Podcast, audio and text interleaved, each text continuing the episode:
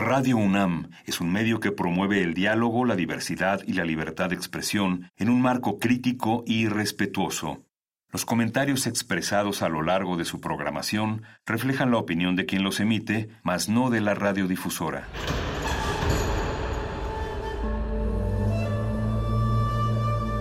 Un templo para la apreciación del ser mediante el sonido. mediante el sonido. Para nosotros. El sol sale durante la noche. Nuestros gritos llevan la mesura del silencio. Y el descontento está lleno de baile y risas. A todo, incluso a nosotros, nos resistimos. La universidad Ustedes y nosotros somos la Resistencia modulada.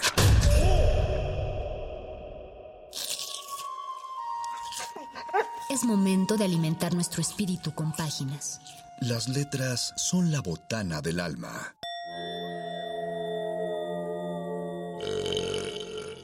Recuerda la máxima. Los libros son como los tacos. Aún los malos son buenos. Muerde lenguas.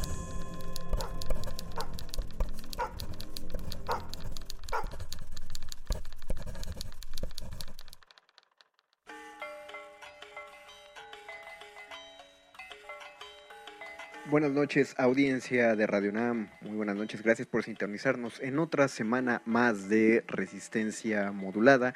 Gracias por permitirnos llegar hasta sus oídos a través del 96.1 de FM o en www.radio.unam.mx. Si nos han sintonizado a esta hora y no cometieron un error, están escuchando Resistencia Modulada. Y si nos están sintonizando el día de hoy a esta hora y no cometieron un error, es porque quieren oír El Muerde Lenguas, letras, taquitos y regreso al teatro. Eh, la oferta teatral vuelve a abrirse la gente está regresando a las salas de, cine, antes que las de teatro, está regresando al cine, a los cafés y por lo tanto ya se están abriendo los espacios culturales. La gente de teatro lleva meses, meses ansiosa de volver a pararse sobre los escenarios, así que en cuanto las medidas sanitarias lo permitieron, ya hay obra. Hay tantas obras ya en la cartelera que pues de eso se va a tratar el programa de hoy y el del próximo miércoles, nada más de entrevistas de toda la gente involucrada en estos proyectos. Eh, agradecemos a la producción de Radio UNAM, a toda la gente del tres veces heroico cuerpo de Radio UNAM en las instalaciones de Adolfo Prieto 133 en la Colonia del Valle que hacen posible que este programa llegue hasta sus oídos. Eh, muchas gracias, qué valor para continuar con esta labor. Y también agradezco a nuestros productores de Muerde Lenguas. Muchas gracias, Mónica Sorrosa. Muchas gracias, Betoques, Alberto Lucas Benítez, eh, por hacer la edición de este programa. Y también mando un saludo a mi compañero Luis Flores del Mal. Ya saben que andamos una semana sí, una semana no. Eh, pues eso, el día de hoy vamos a dedicarlo a dos, a dos piezas teatrales. Así que ahorita, pues como, como está tendido y como está duro y hay mucho contenido, me, me, voy por ahora de esta intro, hacemos una pausa musical y regresamos con la primera de estas entrevistas. Yo soy el Mago Conde y gracias por escuchar Muerde Lenguas, Letras, Taquitos y regreso al teatro. Muerde lenguas. Muerde lenguas. Muerde lenguas.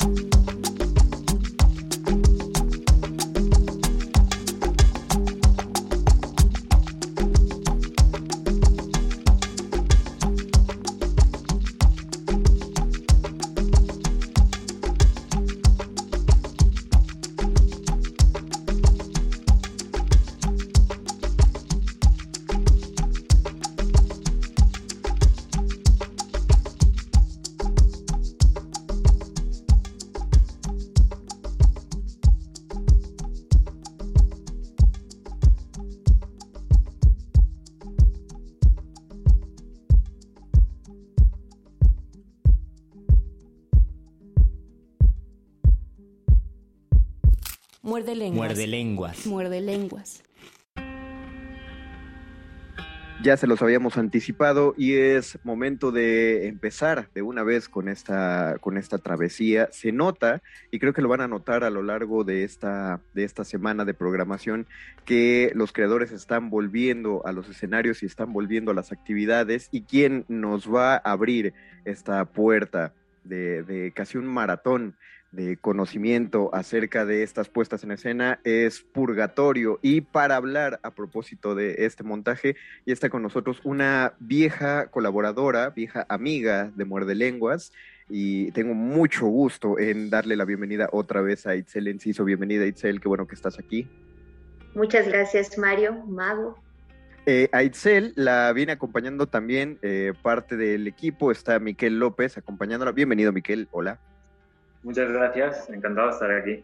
Y eh, Ismael Zangal, bienvenido también, Ismael. Hola, ¿qué tal? Buenas, mucho gusto.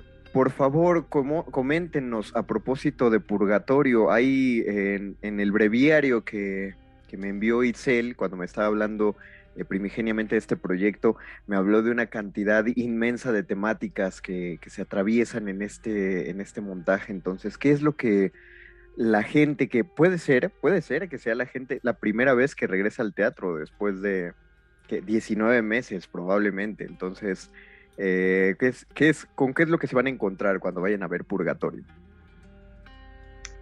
Pues yo creo que con un cóctel de ocurrencias, por un lado, pero creo que es el pretexto de hablar de violencias normalizadas en entornos íntimos, Muchas veces en los entornos amistosos, desde las fiestas con los castigos, se normalizan muchas violencias. Igual y, yo soy muy exagerada, pero creo que de esas pequeñas violencias hay una escalada y una bola de nieve que va creciendo.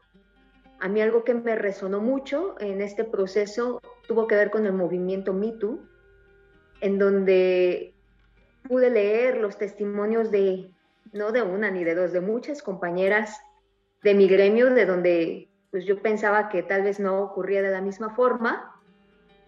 Nunca he sido muy fiestera, pero entonces salió a relucir precisamente lo que muchas veces pasa en estos entornos de fiesta con personas que en teoría te ofrecerían un lugar seguro, un lugar de confianza. Y creo que el hecho de normalizar las pequeñas violencias puede desembocar en, en episodios trágicos. Y, y, esto es de lo que va Purgatorio, en donde vamos hablando de ciertas violencias que se van construyendo, que tienen que ver también con la, la formación de las masculinidades y que yo no creo que haya personas buenas y haya personas malas. Creo que somos hijos e hijas de un sistema viciado, de un sistema violento y que vamos replicando un montón de conductas que muchas veces recaen en los cuerpos de otras personas de una forma pues, muy, muy salvaje. Ok. Y pues es una mezcla de performance, de teatro, hay música en vivo, he vuelto a lo postmoderno, eh, Mario, eh, nunca lo dejé, en realidad. eh, eh y pues un poco de teatro danza y estoy aquí con mis compañeros de escena, Ismael y Miquel. Pues sí, bailamos, cantamos, eh, tenemos a un músico en vivo ahí con el teclado, lo que pasa es que siempre llega tarde. Sí, así es. Para, para, poner en el, en el contexto a, la audiencia que nos está escuchando y probablemente escuchen un eh, que se está, se oye la voz, no, no tanto así un eco, porque no es, no es eco, se escucha la amplitud. Me parece que están ustedes, eh, estamos en esta reunión de Zoom, para avisarle también a la gente, ¿están ahí en el carretera 45 en este momento? Sí. Así es justo donde van a hacer las funciones. ensayo. Bueno, pero y, y, ya, ya se avisó de este, bueno, para, que la gente sepa, ¿no? Que hay aparte otro integrante más en el, en el equipo. Eh, ¿De qué manera Miquel, Itzel, Ismael, ah, wow, qué, qué eufónico, me acabo de dar cuenta de esto. Este, ¿de, qué, ¿de, qué, manera está estructurado este, eh, cómo lo llamaríamos? Iba, iba, a decirle espectáculo, no, eh, más bien en el sentido de, pues de lo escénico, ¿no? del espectáculo que se forma con cualquier, eh, con cualquiera, cualquier construcción teatral. Pero ¿de qué manera está estructurado la, esta, presentación teatral? Pues vamos a, presentar, eh, es un reencuentro de, los amigos. Empieza la obra de teatro como un encuentro de, de Morgan, Sara ella, Morgan soy yo, en, un funeral, tras mucho tiempo de no vernos. Y nos une un, trauma, una tragedia. Entonces, a partir de ese momento vamos a ir viendo y el espectador va a ir descubriendo lo que hay detrás de estos personajes y de nuestra relación también con, con Leo, que es Isma, ¿no? Entonces es una especie de obra que va flashback y vamos a ir descubriendo escena tras escena qué es lo que ha pasado, ¿no? La, muerte, la muerte de uno de, de ellos. Ok. Okay. Y un poco como lo comentaba Excel, como uno pensaría que la violencia vendría de personas ajenas o externas o que no conocemos, pero que en muchos casos suele suceder en círculos cercanos de amistad de familia.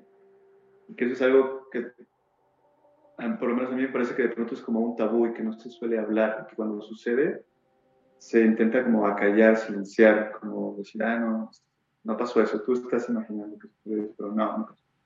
Entonces, como dentro de este círculo de tres amigos, eh, sí existe la amistad, pero al mismo tiempo sucede también esta violencia y este violentar y afectar al otro en muchos niveles. Dentro de este contexto del encuentro, del, como dice Miquel, del funeral. Porque cuando eh, nos habla Itzel de la génesis de este proyecto, o sea, se, se menciona el movimiento #MeToo, que eh, generalmente, bueno, lo relacionamos más con lo que llamaríamos, y estoy poniendo comillas con las manos, eh, un extremo, ¿no? De, de, violencia, es decir, lo que creemos que sí es violento, ¿no? El momento que hay una agresión física o una, o una agresión verbal, una cuestión de hostigamiento, porque entonces eh, es el, el, debate que siempre se genera entre las personas, ¿no? Cuando, cuando una mujer dice que un hombre la hostigó sexualmente, la defensa de las personas que están alrededor o de las personas que ven esta denuncia muchas veces dicen, pero ¿cuántas veces fue? Como, como que una vez no es bastante, ¿no? Eh, tiene que ser, no sé, habría que preguntarles si creen que a partir de tres o cuatro ya... O sea, a partir de cuántos asaltos ya puedes considerar que te asaltaron, ¿no? Eh, o, cuánto te robaron para decir que sí te asaltaron. Entonces, pero aquí nos vamos a la base de la pirámide, lo que nos comenta Itzel, ¿no? Las, las violencias mucho más, más pequeñas, pero igual presentes, y que de igual manera nos afectan, pero que no nos damos cuenta que nos afectan. O sea, ¿tienen algún ejemplo de esas, eh, eh, de esas relaciones que basamos en la violencia? Pues mira, volviendo a la performatividad, hay una parte que tiene que ver con juegos y castigos para los personajes. Son castigos que una persona que va a fiestas diría que somos unos tetos eh, a la hora de poner castigos, porque son políticamente correctos y nadie muere con estos castigos, o bueno, ninguna vida está en riesgo pero que uno se pregunta, ¿en qué momento el divertimento es que te castiguen y te estén maltratando y que alguien se esté riendo de tu maltrato o tu humillación?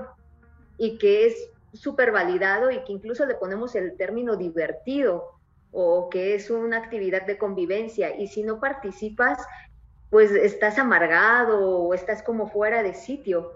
Entonces creo que esas son como parte de esas violencias que están muy normalizadas y con las que convivimos y aparte aceptamos y cobijamos y, y las disfrutamos sin considerar que hay cuerpos que tal vez no, no están de acuerdo y también por qué la violencia está normalizada, por qué la manera de relacionarnos con la otra o con el otro es a partir de ejercicios de, bueno, es que yo lo veo como ejercicios de poder, mm, cuando puedes estar humillando o vulnerando otro cuerpo. Creo que en ese momento es donde lo vemos y lo vemos finalmente o sí son nuestros personajes, pero también son nuestros cuerpos los que van a ser vulnerados con esos castigos.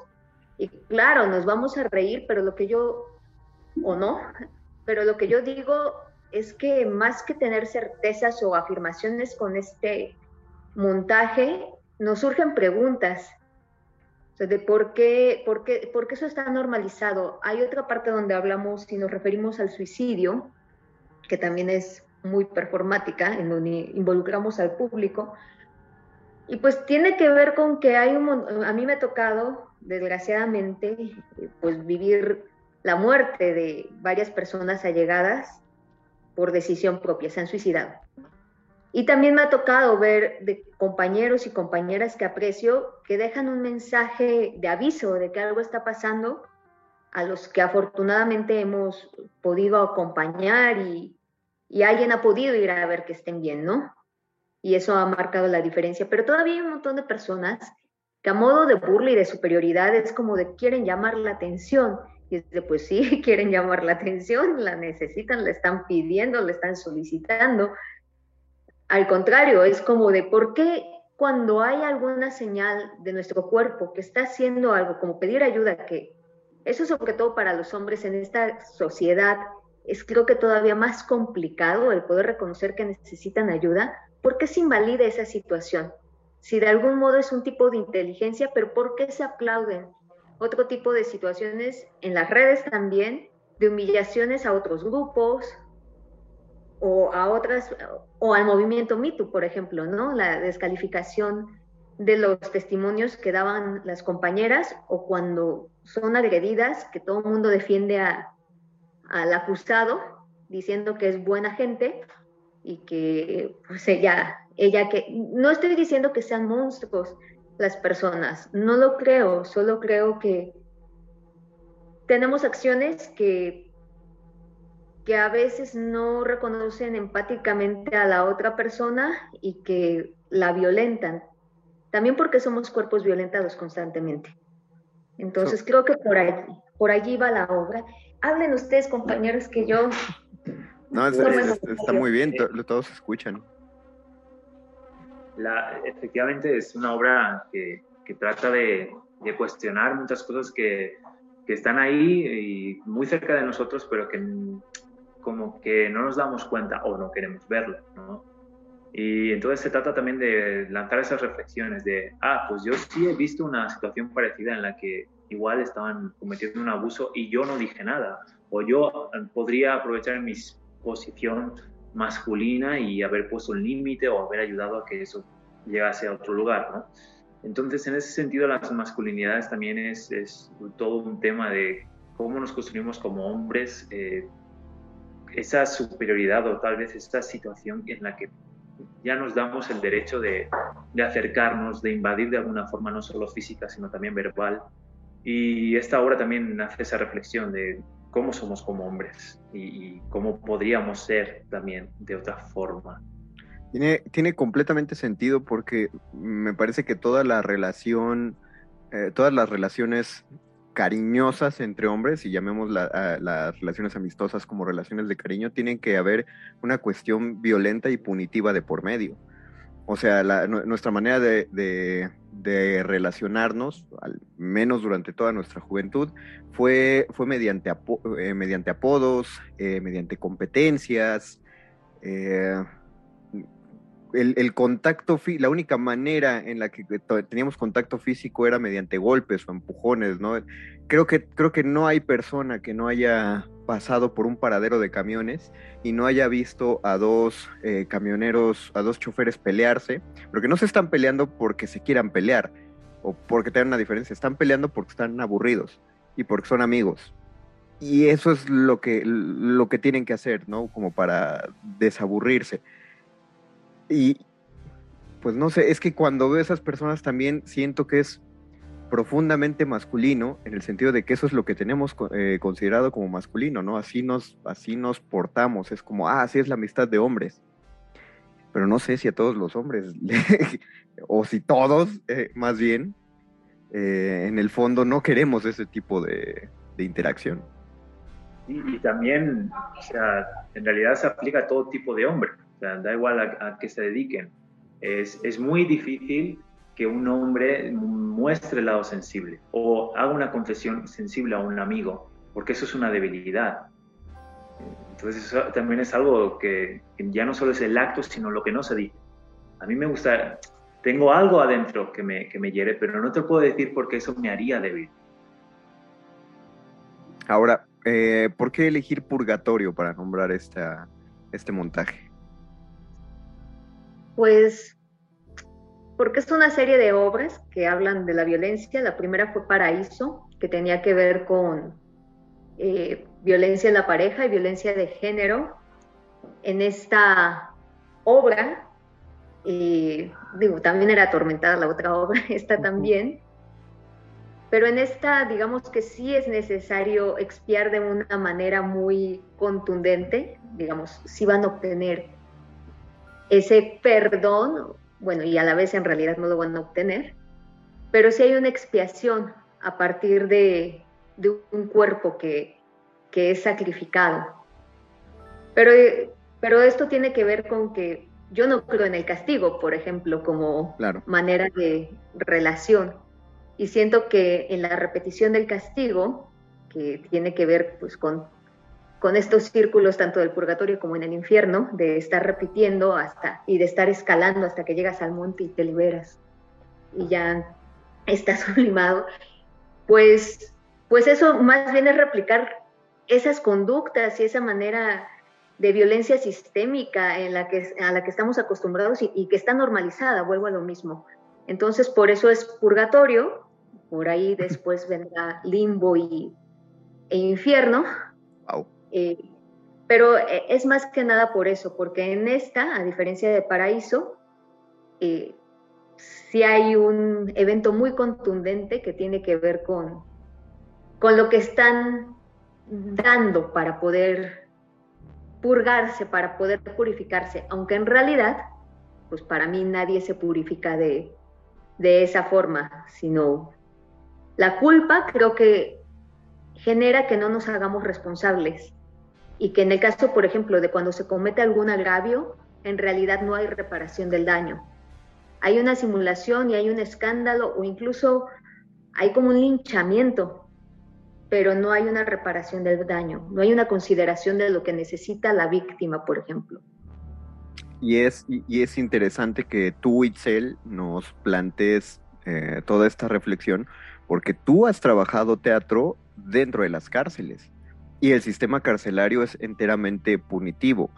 Eh, no es de reinserción social, que es lo que uno, uno esperaría de, un sistema carcelario, ¿no?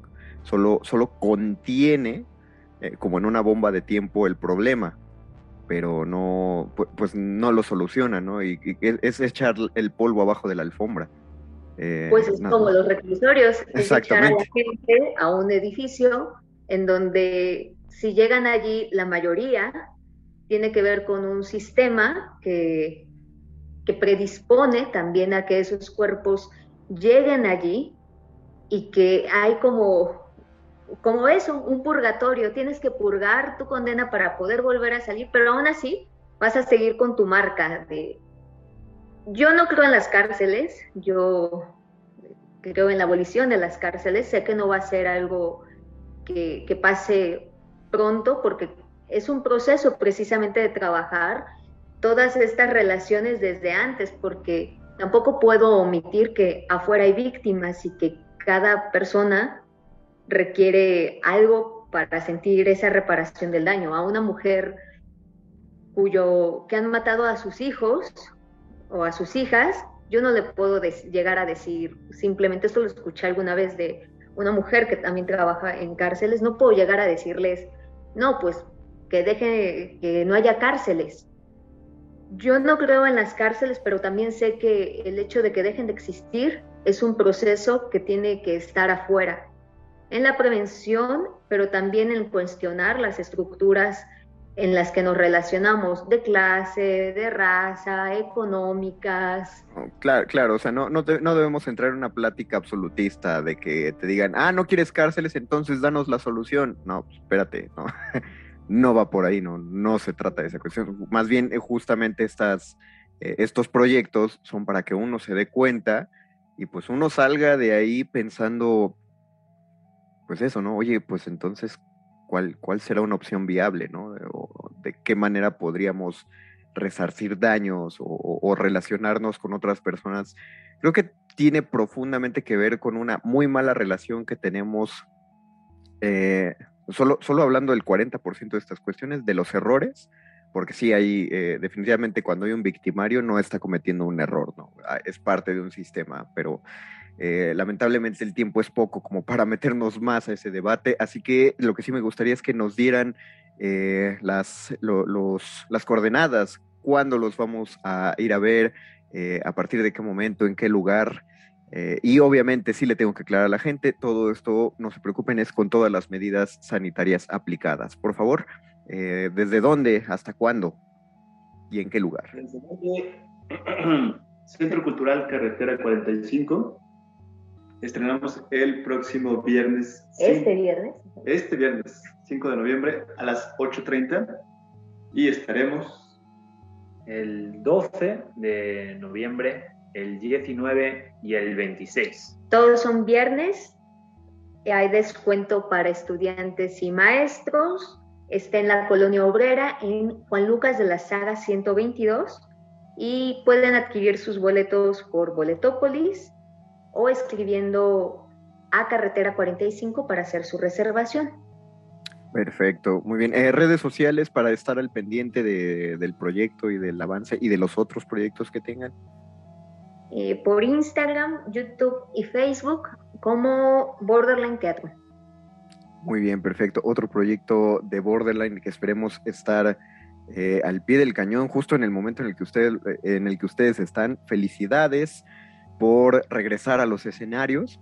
Eh, no, quería, no quería ponerles esa gran responsabilidad de pensar que hay gente que está regresando al teatro por primera vez y probablemente lo primero que vean después de meses y meses sea algo de Borderline. Sí lo es, creo que es una, una responsabilidad que ustedes saben que está ahí y por eso felicidades y toda la mierda del mundo para este estreno. Bueno, cuando ustedes, audiencia, estén escuchando esto, el estreno habrá pasado, pero todavía tienen las funciones del resto de noviembre, así que no dejen, no dejen la temporada sola, por favor. Mientras tanto, yo agradezco a Itzel, a Miquel, a Ismael, muchas gracias por haber tomado esta llamada y esta llamada por Zoom. Y pues bueno, continuaremos para que, para que ustedes sigan con su, con su ensayo. Muchas gracias. Gracias a ti. Gracias, un placer. Gracias, Mago. Nosotros vamos, vamos a una pausita y regresamos con la segunda entrevista de este programa en este Muerde Lenguas de Letras, Taquitos y regreso al teatro. Muerde lenguas. Muerde lenguas. Muerde lenguas.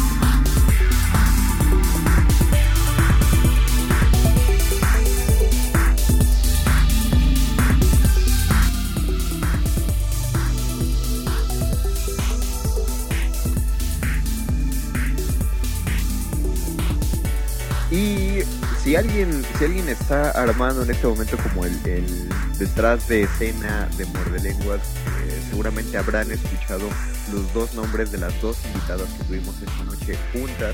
No sé si ya saben que están teniendo la, que están compartiendo programa en cuestión de entrevistas, pero bueno, ya escuchamos a Itzel Enciso y ahora estamos entrevistando a Fabiola Llamas, que seguramente, ojalá si la, si la reconozcan, que ha estado en otros programas aquí dentro de Muerde Lenguas. Bienvenida Fabiola, ¿cómo estás?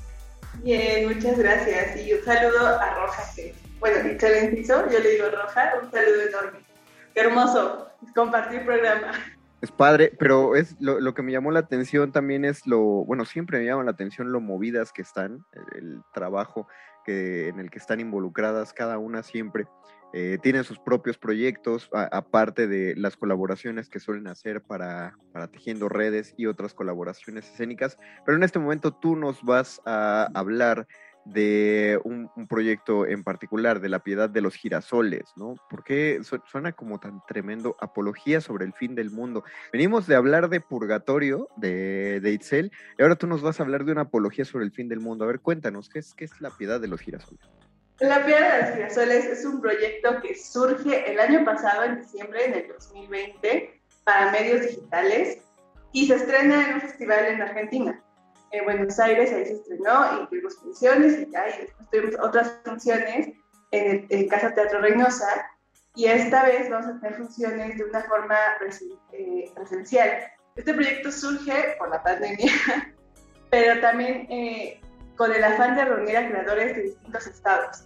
¿No? está, está Manolo, que está en Monterrey, está una chica de Tamaulipas, que es Cari, está este Irma Hermoso Luna, que está en San Luis Potosí, entonces, como que la premisa es eso, ¿no? Juntar creadores de distintos lugares eh, que se pudieron juntar a través de Zoom para hacer una obra de teatro.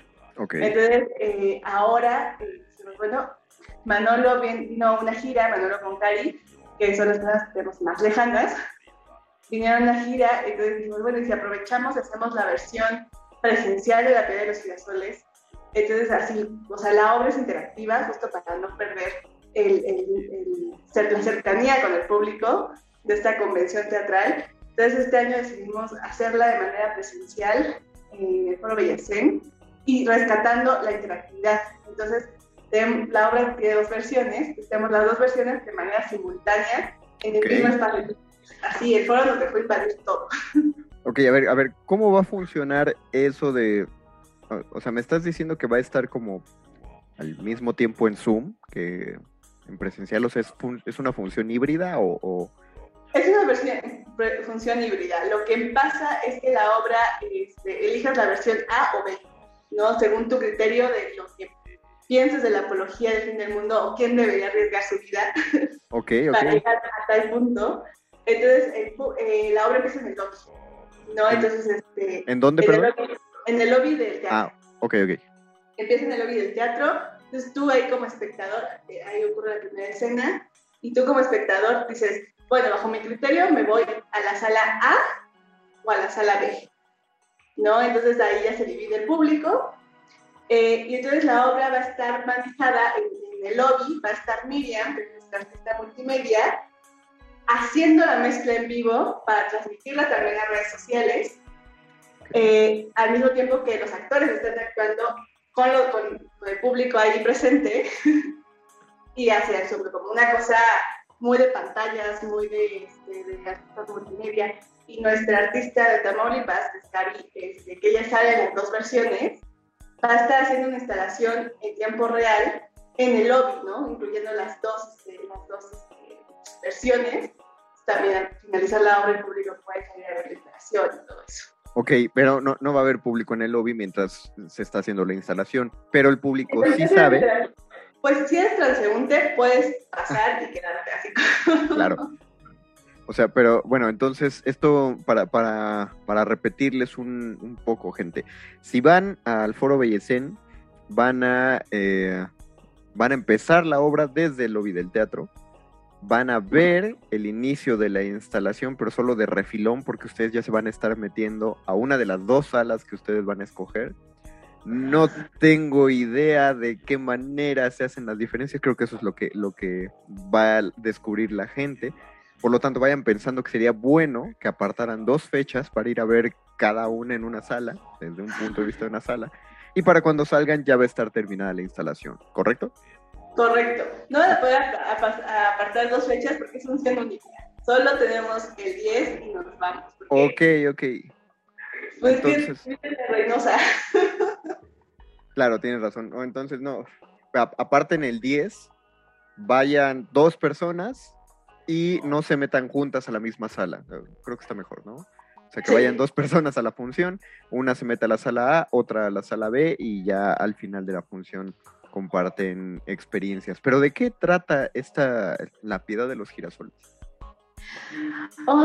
es, una cosa, este, el dramaturgo que es Jorge Maldonado, eh, tiene esta idea, bueno, es una gran idea de la cuestión del mundo, que es este, que si no cuidamos el planeta Tierra, eh, las pandemias van a hacerse más frecuentes y muchísimo más letales. ¿no? La apología realmente con el fin del mundo es que estos eh, personajes transitan por una situación límite, pero se transforman en, bueno, vuelven hacia la naturaleza, ¿no? No quiero spoiler, pero... Ok, ok. O sea, como que es una reivindicación a, la naturaleza. Entonces, este, están en medio de, una situación límite y tienen que tomar decisiones, ¿no? De, decisiones humanas y también decisiones no solo, no solo hacia la humanidad, sino también hacia qué le conviene al planeta. Okay. empezar a escuchar al planeta. Ok, ok. Ah, pues ah, ya suena menos tremendista. ya, viéndolo así, suena, sí, suena muy apologético y más hasta, hasta bonito. Digo, igual llena de mucho miedo, ¿no? esta, esta visión de, Maldonado, a quien por cierto aprovecho para mandarle un gran saludo. Em, y, pero creo que es el momento ideal justamente para, eh, para empezar a plantear o, ver presencialmente estas cosas que ya se nos llevaban advirtiendo mucho tiempo. Eh, ahora, ¿cómo fue? Eh, ¿Qué tanto tiempo les tomó hacer este? Bueno, tú sabías que iba, que, iba a haber esta, esta visita, esta gira, y entonces aprovechas el momento. ¿En cuánto tiempo planean desde que dijiste vamos a volver a hacerlo y vamos a hacerlo híbrido hasta que consiguen el foro? Pues eh, llevamos tres meses trabajándola y también en medio tuvimos funciones en línea, entonces también aprovechamos para jugar un poquito con, con, con las dos versiones presenciales, entre comillas, mientras tenemos las funciones híbridas. Entonces, eh, o sea, es un proyecto que, que, te exige como nuevas condiciones todo el tiempo, ¿no? Como todo proyecto, pero, eh, no sé, la virtualidad dialoga mucho con, muchos lenguajes visuales. Entonces, es cómo trasladas estas composiciones que tenías en un cuadrito a un escenario grande, ¿no? Como estos estadios, como estas cosas performáticas, instalaciones, de crear ambientes, cómo los vas transformando hacia allá. Entonces, se lleva planeando hace tres meses. y también justo dijimos así como, hay que verlo para ver cómo funciona con el público presencial. ¿No? Para ver si de, ahí realmente decimos si está hecha totalmente para la virtualidad o decir, oh, encontramos cosas muy interesantes, sigamos haciendo, laboratoriándola, haciendo cambios, haciendo como nuevas estructuras, eh, nuevas, nuevas hasta tomas de decisiones del mismo público eh, para llevarla a más lugares, ¿no? Entonces como que lo estamos viendo como un punto de partida más que un punto de llegada. Oye, y eso sería ese sería un hallazgo muy interesante, o sea, cualquiera de los resultados, porque cuando se estaba haciendo el, teatro, o sea, solo es una evolución de solo un año. Cuando se hace el teatro digital para Zoom, para, para sobrevivir la, gente de teatro, los actores, se, se, piensa que es adaptar textos escénicos a las cámaras de Zoom. Pero si llegan a encontrar que la piedad de los girasoles solo funciona para cámaras, Digo, no es un, no, no, no, sería un demérito el hecho de que no funcionara de manera presencial, sino que significa que es parte del nuevo, o sea, del nuevo subgénero de este, este teatro digital. Sí, y justamente eh, también hay una, una, característica de esta obra, que es que al dramaturgo le gustan mucho los videojuegos, ¿no? Entonces decía, es que como te, te engancho un videojuego, ¿no? Te, te va, ah, pues mira, justo lo que estoy hablando. Entonces, como que tomó mucho el formato de videojuego también. Claro. Y también preguntó muchísimo a Fernanda del Monte, como las exploraciones que Fernanda ha tenido. Entonces, empezó a trabajar a partir de ahí para crear esta, esta estructura de obra. Eh, y, y, después dijimos, o sea, yo le dije, yo quiero probarla presencial, ¿no? Quiero saber qué necesita y qué recursos necesitamos presencialmente hablando. Y también, pues esto, como era un, realmente era un sueño y un, este, un proyecto a largo plazo, porque nunca, no sabía cuándo iba a tener a Cari, que claro. Sí, Reynosa está muy lejos, lo más cerca de aquí, y entonces, este, y fue como, bueno, viene y viene y se puede quedar más tiempo hasta funciones, como, ok, tenemos una función. Y así fue como llegamos también al foro, así un día le hablé a Elisa, y le dije, mira, quiero hacer esto, este, ¿qué hago? O sea, le dije, va a ser así totalmente exploratorio, eh, vienen actores de otros estados y, es, y, necesitamos muchos escenarios, necesitamos tres escenarios, ¿no? Y le dije, y un, y un cuarto para la DJ, porque, bueno, nosotros le decimos DJ Joker, que es, que es Miriam, ¿no? La persona que mezcla. Claro. Porque nos parece una persona muy importante que se está metiendo al lenguaje teatral, ¿no? La persona de multimedia. Eh, y le dije, entonces, pues, necesito realmente que el público vea eh, cómo se hace la piedad de los girasoles, ¿no? Un detrás de cámara de la piedad de girasoles, al mismo tiempo que está el montaje escénico. Son, son demasiadas cosas para ver y qué lástima que por las cuestiones, bueno, qué lástima que por las cuestiones físicas de esta, de esta gira, de que es difícil reunir actores de distintos estados, solo pueda haber una función, pero también qué padre, qué único y, y, y ni siquiera como para decirte ojalá se puedan más, porque pues eso implica que tenga que haber una logística de tiempos y de movimientos a lo largo del país de muchas personas, pero bueno, a, a cuando menos es un evento único. Entonces, eh, para la gente que la quiere ver, ¿qué tiene que, qué tiene que hacer? ¿Desde cuántos días antes tiene que poner su tienda de campaña para, para ganar el lugar? O, o, o, cómo? ¿De qué manera la ve? Bueno, pueden eh, no poner una caja de campaña, pero pueden apartar su boleto. en las taquillas del teatro puede ir a comprar su boleto o puede comprarlo en línea en, en Boletia. Eh, no es cierto, Boletópolis. Boletopolis. Saludos a Boletia también, pero en este caso no, no nos sirve. Es Boletopolis. Pero en este caso le, le ganó el Boletópolis. ok. Entonces, eh, ahí este, te metes a la página, eh, tecleas este, la piedra de los girasoles o por, por el, el 10 de noviembre a las 20 horas y así es, es, el, es el único evento que hay. Ok, el, eh, nos, nos repites, lo acabas de decir ahorita, pero se, hubo un, un, un poquito de ruido eh, de la interferencia de Zoom, entonces, ¿nos puedes repetir día y hora? ¿Es el miércoles a las?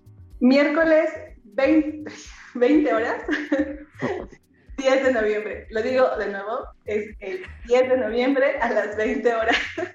Miércoles 10 de noviembre, este miércoles, digo, cuando ustedes estén escuchando esto, eh, Fabiola Llamas está grabando esto una semana antes, pero para cuando ustedes lo estén oyendo es este miércoles, miércoles 10 de noviembre, a las 8 de la noche en el Foro Bellecén, que está en Sempoala 90, en la colonia Narvarte Oriente, ahí en la delegación Benito Juárez. Eh, y les repetimos que para que vayan apartando sus boletos, entren a Boletópolis, por favor, para que los vayan consiguiendo. Y, mencionaste algo acerca de una, de una interacción de redes sociales en la función. Ah, sí, pueden también, va a haber la función eh, también en redes sociales. También este, va a estar simultáneamente en el Facebook del Foro Bellester y en YouTube, por si quieres ver la versión A o B. Ok, ok, ah, esa es otra cosa. Entonces, una, una de las salas va a estar en Facebook, otra de las salas va a estar en YouTube, pero este es, este es el momento adecuado para que ustedes, audiencia, tomen la, la decisión, una, una, dimensión, una decisión fundamental. Eh, como platicábamos en la entrevista con Itzel, puede ser el momento para muchas personas que no han ido al teatro en 18 meses 19 meses, probablemente la primera vez que vuelvan al teatro. Esta es una buena experiencia para regresar a, ser espectadores de teatro. Además que si compran su boleto, Eh, claro, claro, podrían verlo gratis en las redes sociales, pero imagínense lo que debe sentirse apoyar el trabajo de un artista escénico comprando el boleto para ir a verlos de manera, de manera presencial, sino de qué, de qué otra manera Itzel se va a comprar sus, sus eh, Itzel, perdón, Fabiola se va a comprar sus serpientes para ponerse en el cabello. Digo, tenía que decirlo, perdona, perdóname, Fabs, pero es que en el momento en el que está ocurriendo esta, esta entrevista, Fabiola Llamas es una medusa eh, entonces es, necesario hacer todos esos aportes. Exacto, porque si no los disfraces no, se paran solo. Fíjate que me, encantaría que más entrevistas fueran así, la gente llegara disfrazada a sus entrevistas, no, no caracterizada, no, no, eso, eso dejémoslo para el teatro, disfrazada a las entrevistas. Yo mismo empezaría a llegar así. estaría bueno, ¿no? Está, está bueno el formato, aparte es como en pleno maquillaje. ¿En qué, ¿En qué redes sociales puede la gente estar al tanto de, cómo avanza el proyecto de la piedad de los girasoles? Estamos publicando todo desde Nuna Teatro Contemporáneo y también desde, nos unimos todas las compañías, entonces también está el Borges Teatro, que es, de Monterrey, está Casa Teatro Reynosa, que es de Reynosa, está Ale Teatro que es del Estado de México, entonces pueden como seguir todas estas redes sociales, eh, pues, nada, enterarse de todas las cosas que la piedad va a traer. O sea, en este momento que están de moda los crossovers, imaginen un montaje en el que se unifican más de cuatro compañías teatrales, pero por si quieren centralizar la, información en una, sí les recomiendo que de una vez vayan a Nuna Teatro, así como suena, son cuatro letras, Nuna Teatro Contemporáneo, vayan ahí a las redes sociales para estar al tanto de, cómo va avanzando el proyecto de la Piedra de los Girasoles. Quiero suponer, Fabiola, que si eh, pasando esta función en este formato híbrido, de cualquier manera eh, sí se está pensando retomar una temporada digital o ya, es, ya, van a dejar que evanezca poco a poco el proyecto? No, sí queremos se continuar, queremos tener una temporada y también digital y también queremos tener la posibilidad de irnos a, a, San Luis Potosí o a Reynosa oh. explorar estos teatros. Eh, para eso estaremos metiendo los apoyos necesarios eh, y esperamos ceder, ¿no? Porque es como, es bien bonito decir una cosa que hicimos en pandemia está saliendo a formato, a formato presencial, ¿no? Formato híbrido, explorando, teniendo esta, esta investigación teatral que tenemos detrás. Entonces, a ver, ¿qué resulta de eso? Esperemos sí. Y estaría genial porque una de las necesidades, y, y, la pandemia también las demostró, una de las necesidades en todo tipo de infraestructuras, incluyendo la cultural, es descentralizar que todas las cosas pasen aquí en la, en la capital y que empiecen a pasar en otros estados. Entonces, que pudieran hacer esa gira, pues si no, cuando menos se abre un Kickstarter y ya que todo el mundo, si todos los, si, si toda la gente involucrada en Lenguas pusiera un peso, ya tendrían tres pesos. Y eso ya sería estar más cerca de, esa meta. Entonces. Totalmente. Así, así, eh, así que podríamos apoyar. Pero si no quieren poner su peso audiencia en ese Kickstarter, entonces por ahora vayan y paguen su, su boleto para que vayan a la función de este miércoles 10 de noviembre a las 8 de la noche en el Foro Pellecén. ¿Algo con lo que quieras dejar a la audiencia, Fabs? Pues nada, quisiera como decir que ya estamos volviendo a los teatros, que esperemos cada vez estemos con más público, ¿no? Que estas ganas que tenemos de salir se concentren también en, llenar teatros, en llenar foros, claro. Eh, que se vayan acercando a la cultura y reflexionemos sobre las conductas hacia la tierra, ¿no? También eso es como muy importante. Y diviértanse y, vayan al teatro. Y el Foro Belleza tiene, tiene precios muy accesibles, eh, también en comida y, cafecitos. Perfecto, para que tengan la experiencia completa al volver a las calles. Pues mientras tanto, despedimos esta entrevista. Muchas gracias, Fabiola Llamas, por haber tomado esta mañana, esta, esta mallada, esta llamada en un día, es el café, perdón, esta llamada en un día tan difícil como el día de hoy. Muchas gracias. Yo voy a dejar a la audiencia con una canción para regresar a despedirme. Gracias, Fabiola. Mucha mierda en la función y, y nos estaremos viendo por allá, ¿va? Gracias, Conde. Muchas gracias y gracias a los escuchas y gracias por el espacio. Siempre es un placer saludar. el placer siempre es nuestro. Regresamos a Muerde Lenguas, Letras, Taquitos y regresos al teatro. Muerde lenguas. Muerde lenguas. Muerde lenguas. Nos vamos, estas fueron las dos, eh, nuestras dos ofertas culturales por ahora teatrales que les vamos a ofrecer. Recuerden que si quieren saber más acerca de estos proyectos, entren a las páginas de Borderline Teatro y de Nuna Teatro Contemporáneo las dos como suenan, Borderline y Nuna Teatro. Ahí escuchen, por favor, eh, aparten sus boletos y por favor vayan a apoyar a la banda de teatro porque ya les urge, les urge tener público. No solo porque aman el teatro y aman los escenarios y aman las labores para las cuales se prepararon académicamente, sino porque hace falta pagar cuentas, cuentas que se acumularon en la pandemia y gracias a sus boletos, a su asistencia, querido público, es que esas esas deudas se van a poder pagar, van a apoyar el trabajo de la gente que hace teatro independiente en este país. Eh, me despido, muchas gracias Mónica Sorrosa, muchas gracias eh, Betoques, muchas gracias a la gente que está operando la cabina allá en Radio NAM. Yo soy, fui, sigo siendo y seré el Mago Conde. Pasen una excelente noche. Recuerden que dan dos horas más de resistencia modulada. Por favor, no apaguen su aparato radiofónico. Sigan escuchando. Por lo pronto, nos escucharemos el próximo miércoles a las 8 de la noche. En Muerde Lenguas, digo, resistencia, pues sigue, ¿no? Y, mañana también suena. Pero, pero si quieren Muerde Lenguas y más teatro, el otro miércoles. Este miércoles. El miércoles a las 8. Gracias. Buenas noches.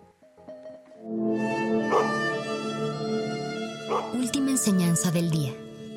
El dinero no compra la felicidad. Pero compra libros y tacos. Y eso se le parece mucho. Medítalo.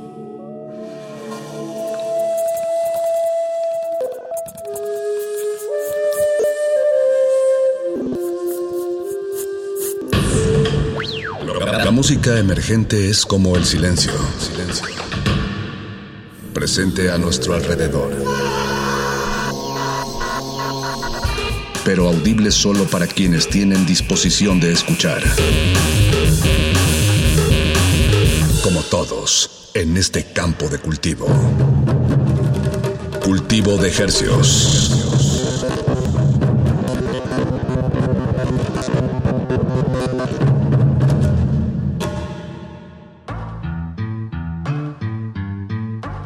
Organismos audiosensibles y radioceptibles inmersos en las ondas hercianas, bienvenidos otra noche más de cultivo de ejercios el invernadero musical de resistencia modulada que se atomiza y transmite los lunes y los jueves a las 9 de la noche en compañía de usted y de la música recién cultivada que hacemos llegar hasta sus oídos. Por el 96.1 de FM, 860 de AM, XEUN, Radio UNAM, transmitiendo con 100.000 watts de potencia en el Valle de México. Salvajemente cultural, llegamos a la aldea global a través de nuestro sitio en línea www.radio.unam.mx. Ahí nos encuentra, ahí está sonando esta transmisión que hicimos especialmente para esta su radiodifusora universitaria de preferencia Radio UNAM 96.1 de FM. Agradecemos por supuesto a todo el equipo técnico, administrativo, oficinístico y de seguridad que hace eh, ingenieril también, eh, que, que, hace posible toda esta emisión. Les saluda desde estos micrófonos su servidor Paco de Pablo. Su otro servidor Apache o Raspi y pues les tenemos estrenos musicales música fresquecita hasta la comodidad de sus oídos de aquí hasta las 10 de la noche. Tenemos 11 temas que hemos seleccionado y acomodado para que toda esta noche sea de su más eh, placentero agrado. Y vamos a empezar con un, consentido de este espacio. Hablo del compositor de Veracruz, Pehuenche. Pehuenche, eh, veracruzano, radicado aquí en la Ciudad de México que eh, creo que es el segundo sencillo que nos entrega este año. Se llama Pasado y Olvido. Un tema que produjo Uriel Herrera ahí en Norteamericana Recordings, por cierto. Un fuerte saludo a toda la camaradería de allá. Eh, este, este tema, Pasado y Olvido, junto con dos amantes, pues es, el comienzo del, del camino que Pehuenche está tendiéndonos Apache a, pues a su audiencia, a su cautiva audiencia de su nuevo material discográfico. Este tema salió el, 17 de septiembre Y no es a manera de, de, de arruinar ninguna sorpresa, pero de verdad escuchen el crecimiento de esta canción. Hace una transición, una sumatoria de elementos de una manera, de una manera orquestada con muchísimo estilo y, y, y bueno, es, es, un agradable pasaje esta canción de pasado y olvido. Súbanle, están en cultivo de ejercios. De ejercios. Cultivo de ejercios.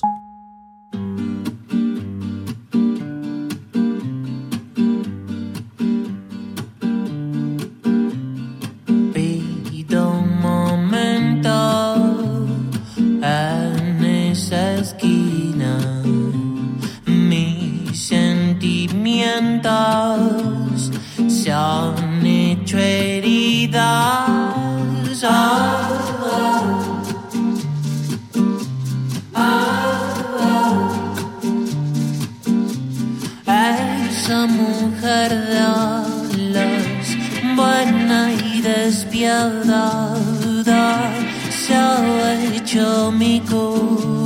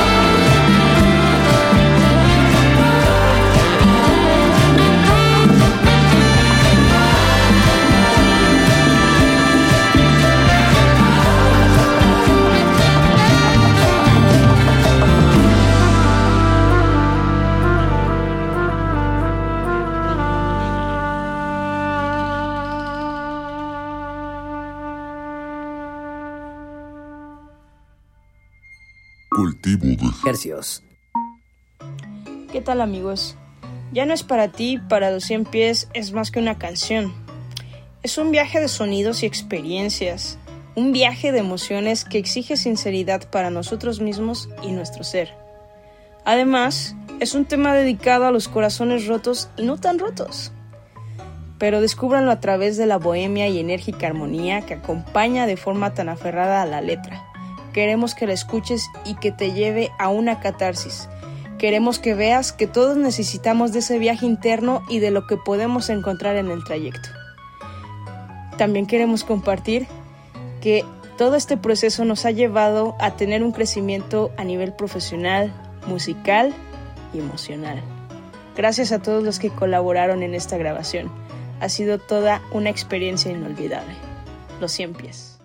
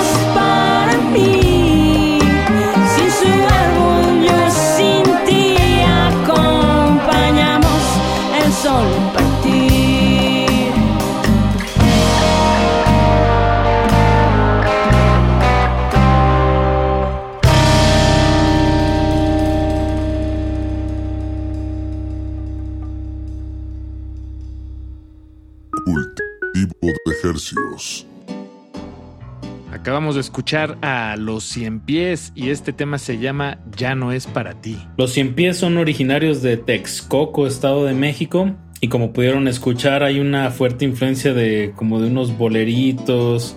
Digo, es, es una banda que combina muchos estilos, pero en esta ocasión, en este 2021, pues se van con este tema de ya no es para ti, con este... Como bolero, ¿no? Sí. Y además los escuchamos en viva voz al inicio de, este bloque, eh, a los 100 pies. Agradecemos, por cierto, mucho la labor de Violeta Torres, que nos ha echado la mano. Saludos, Violeta, en conseguir eh, esta y muchas otras notas que estaremos compartiendo en las emisiones de cultivo de ejercicios de aquí hasta quién sabe dónde.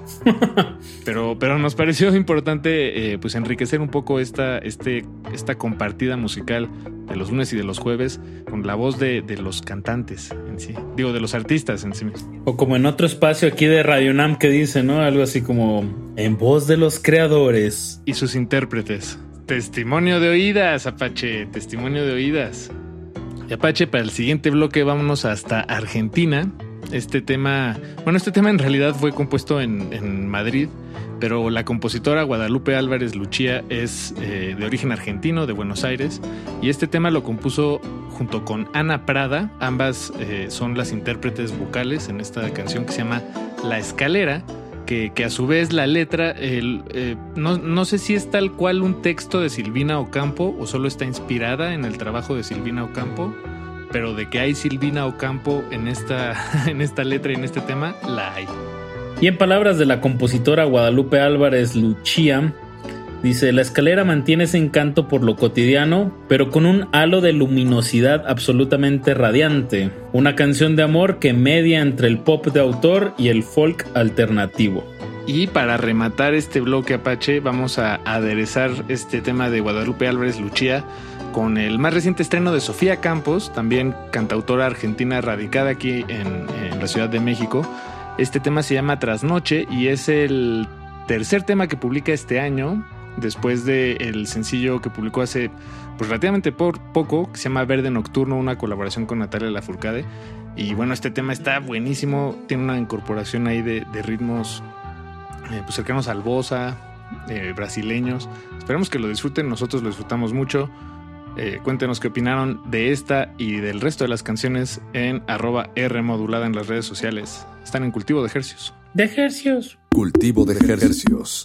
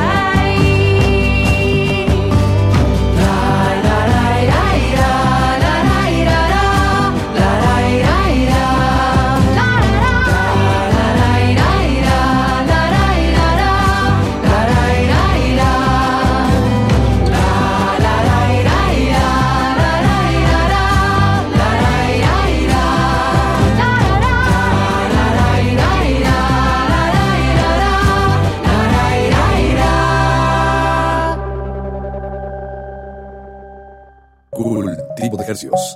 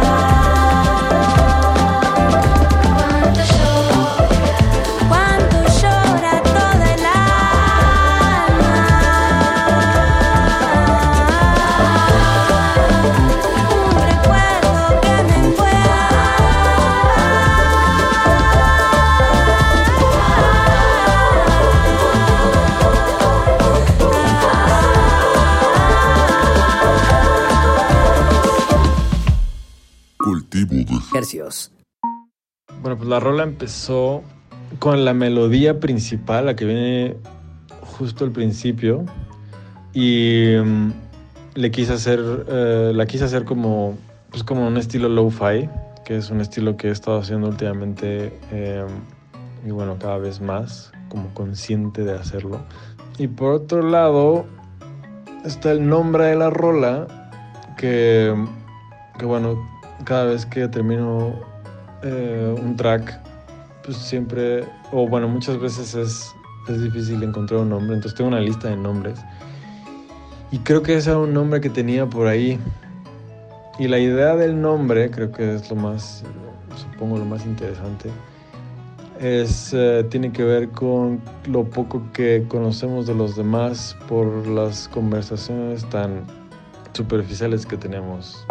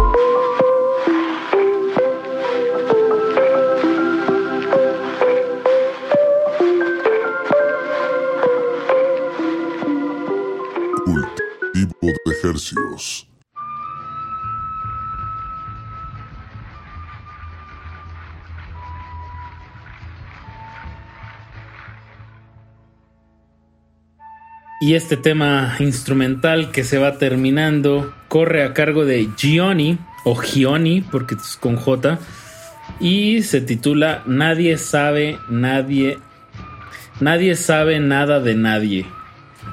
Nadie sabe nada de nadie. Es medio un trabalenguas, ¿no? Sí, nadie sabe nada de nadie. caras vemos, Apache. Eso es lo que nos decía el buen Johnny eh, al inicio de, este tema, en la cápsula que, nos mandó. Y a continuación vamos a escuchar a la buena banda Isabel, una banda de aquí, de la Ciudad de México, que acaba de sacar este pequeño EP que se llama If I Could Shrink the Time We Stretched. Si pudiera... Encoger el tiempo que alargamos. Ándale. Qué lindo. Exactamente, sí. Bien, bien. Son solo cuatro temas y vamos a compartirles el, último tema que se llama Google. Si no es un nombre para una canción. Está genial. Sí, está genial. Y además está como en dos partes. Tiene un lado A y un lado B. Ustedes este, pueden elegir el que más les guste o elegir ambos o no tener que elegir. Y solo disfrutar esta emisión de Cultivo de Ejercicios que les recordamos todo lo que suena lo pueden encontrar en nuestras historias de Instagram. Estamos como arroba Rmodulada. Y ahí también se pueden asomar a las carpetas destacadas. Están agrupadas las listas que hemos estado sonando en los últimos meses aquí en su espacio de confianza. No le cambie, queda mucha música por adelante en este su cultivo de ejercicios. De ejercicios. Cultivo de ejercicios.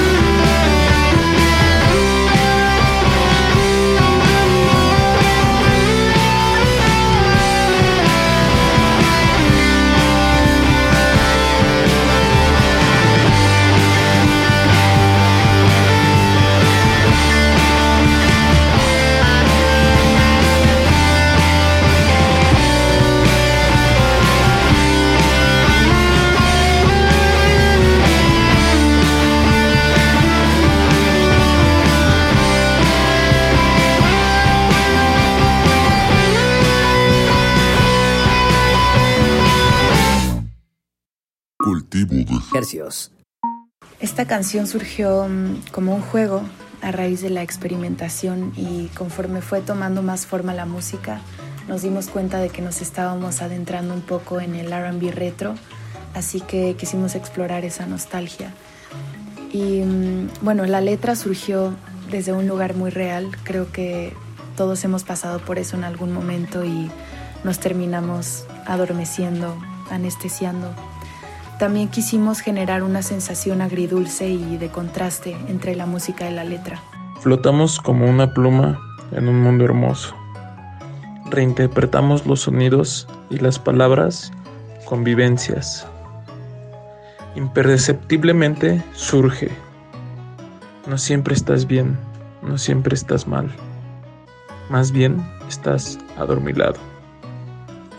Anestesia nace de estos sentimientos opuestos, polares. Una concentración de un todo en un espacio y en un tiempo. No, yo ya no quiero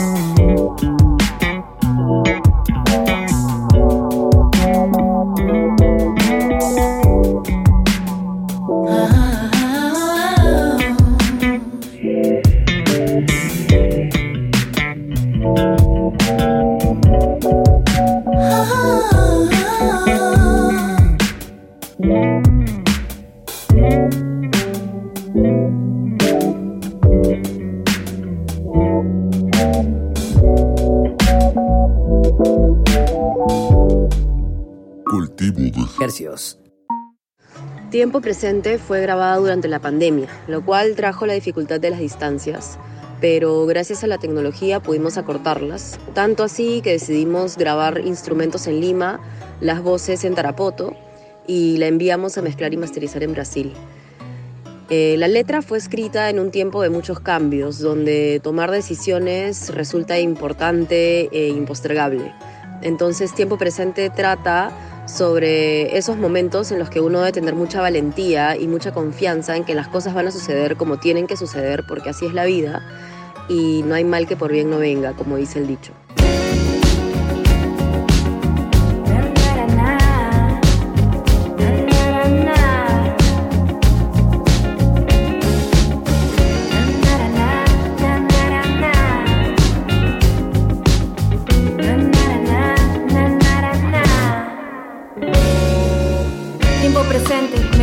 Oídos para estar un rato ausente. Encuentro mi sentido, quiero escuchar mis latidos, poner en blanco mi mente, recordarme a mí misma porque canto diferente. Es que a veces nos cruzamos con personas en la vida que observan diferente, tienen miedo a la salida, prefieren no remar, quedarse en un solo lugar y van poco a poco encadenando su estabilidad. Y al final, ¿qué ¿qué más da? Cada loco con su tema, yo no me hago problemas, solo fluyo con mis temas para recordar por siempre de la música corriendo por mis venas.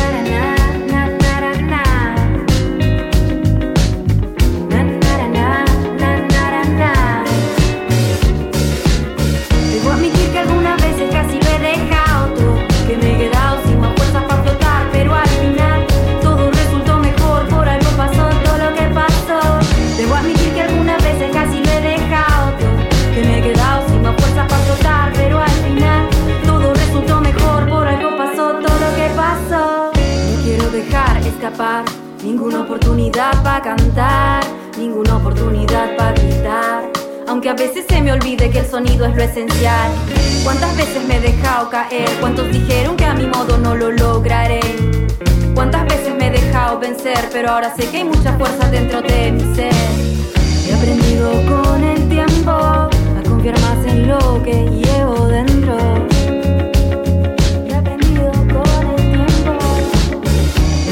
Con el tiempo a confiar más en lo que llevo dentro.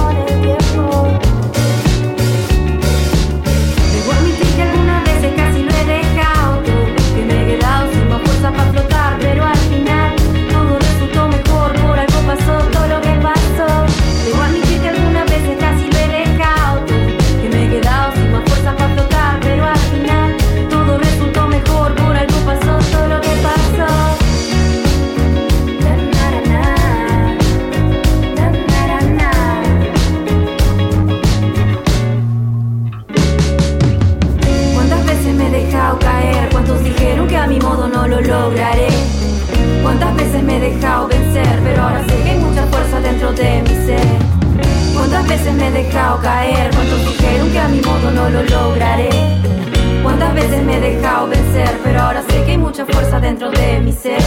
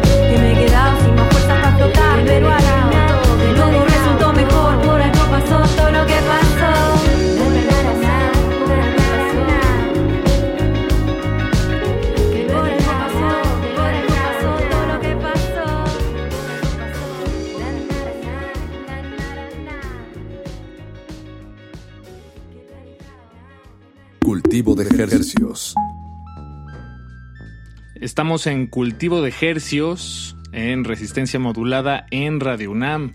Y la noche todavía tiene música por compartir. Esto que acaba de sonar se llama Tiempo Presente y la banda se llama Super Simio, una banda originaria de, Lima, Perú, que llegó a nuestros oídos y no, no le hemos soltado desde entonces, Apache. Ahora, ¿hasta dónde nos vamos? Ahora nos vamos hasta España. Y qué mejor escuchar eh, en propia voz de los creadores, eh, hablo de los telepáticos, una banda que, que se ha convertido en, pues en, uno, en unos favoritos de este espacio. Nos agrada mucho su, su sentido del humor y, y, es un rock and roll sencillo, pero a la vez eh, me parece que, que, su humor raya en, en lo genial. Es tan, tan simple y tan directo que, que comunica muy bien y, divierte, ¿no? Creo que eso es, eso es a lo que quería llegar, ¿no? Un rock and roll divertido y eso habla más que, eso dice más que mil palabras. Y el tema pues se llama nada más y nada menos que reggaetón. Hola, ¿cómo andan? Aquí les habla Matías de Los Telepáticos, que estamos presentando nuestro último single titulado Reggaetón, del cual les voy a comentar un poquito en este preciso momento. Eh, reggaetón, curiosamente, es una canción que es un, rock and roll, de hecho, un rico rock and roll para mover el piecito y, disfrutarlo, cuya temática menciona con mucho cariño a grandes estrellas del reggaetón, pero el reggaetón old school, de los pioneros, no, no el reggaetón moderno. Entonces la idea de esta canción era justamente que haya un contraste entre la letra y la música, ya que la letra habla de reggaetoneros, pero la música es tipo tremendo rock and roll.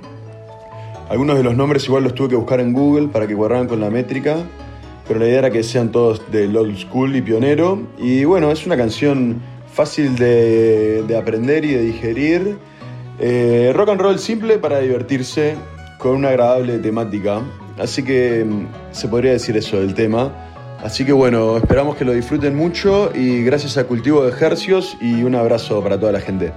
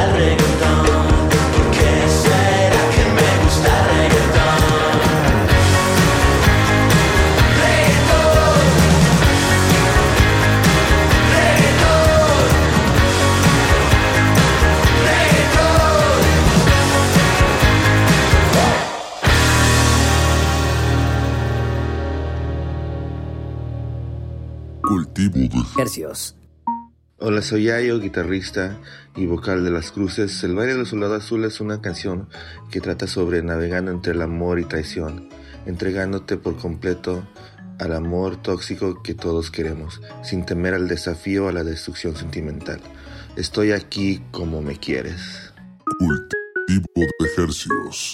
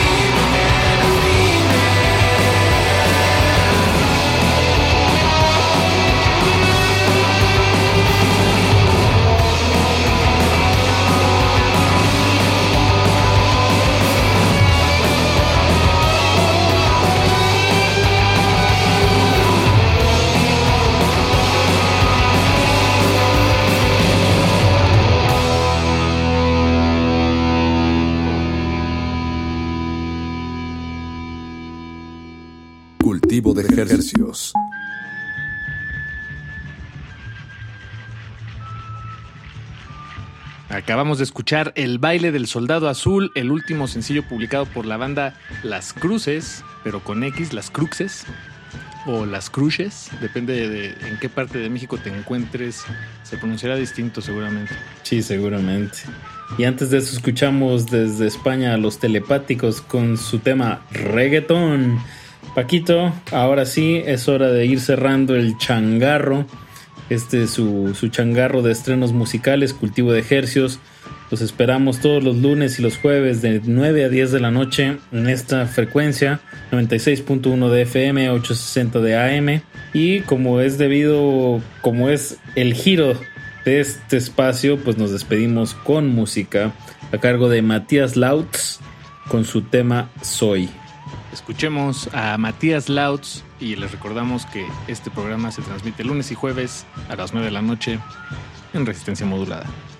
Se despiden de estos micrófonos su servidor Paco de Pablo, su servidor Apache o Raspi.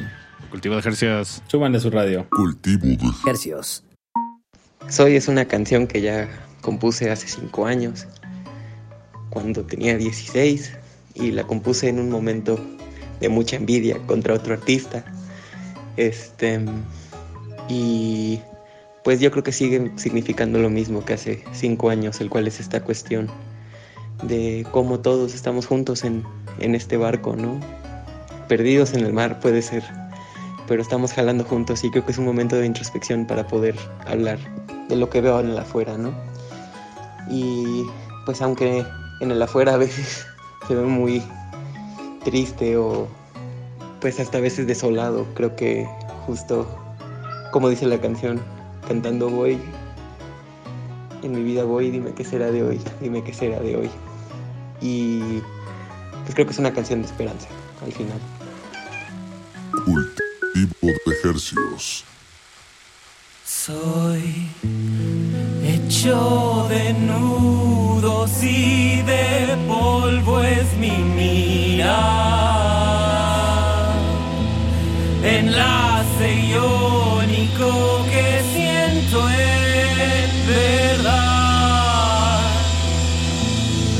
Nudo en garganta en ver entrelazado.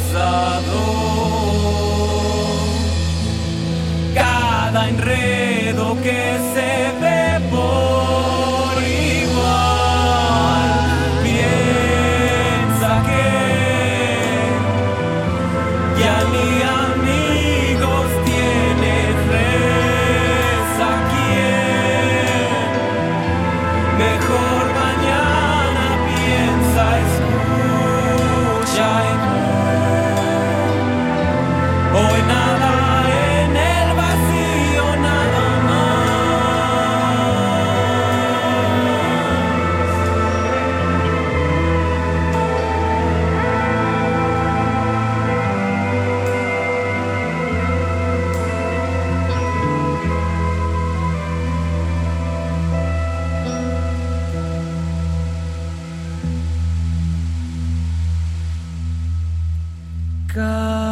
cantando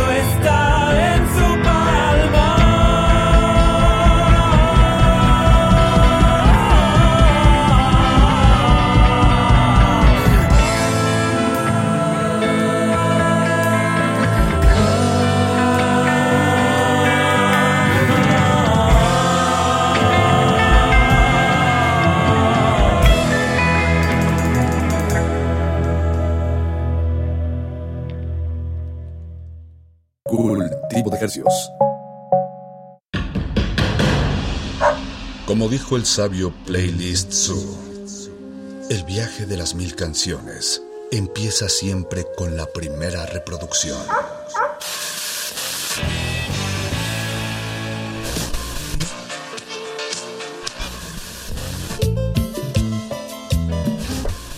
A continuación, un maestro te abrirá la puerta de su lista de reproducción.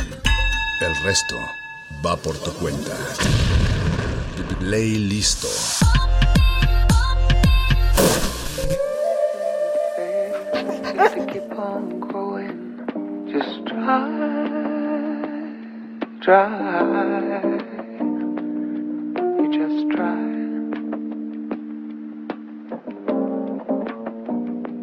Buenas noches a todos, a todos y a todos. Mi nombre es Mónica Sorros Hernández. Estoy contenta y emocionada y también un poco acalorada porque pues ya empiezan, ya empiezan estos climas invernales de mucho calor por la mañana y mucho frío por la noche. Estamos iniciando ya noviembre. Cuando ustedes estén escuchando este audio seguramente ya estaremos casi a mediados del mes de noviembre. Entonces es una época del año creo que bastante particular, ¿no? Al menos para la sociedad occidental, porque vamos cerrando proyectos y mentalmente estamos como acostumbradas a ir cerrando ciclos, ¿no? Con este calendario anual.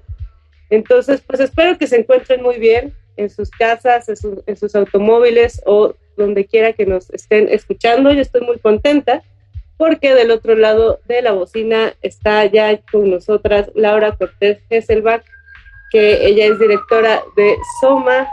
Muy buenos días, Laura, ¿cómo estás? ¿Cómo te sientes? Hola Mónica, muchas gracias. Estoy muy contenta de estar aquí platicando contigo. Y sí, en el, en el día que ya empieza a, a estar el sol presente y las gripas estacionales también, otros viruses. Sí, en esas ando, Laura, justo, justo en esas ando. no. Pero bueno, mejor dejemos contagiarnos con, con otras cosas más amenas y más importantes, como es algo que nos vienes a platicar, que es de Soma. Ya en la ciudad es como muy conocido el espacio de San Pedro de los Pinos de Soma, sin embargo, pues siempre hay escuchas de otras partes de la República o de otros países.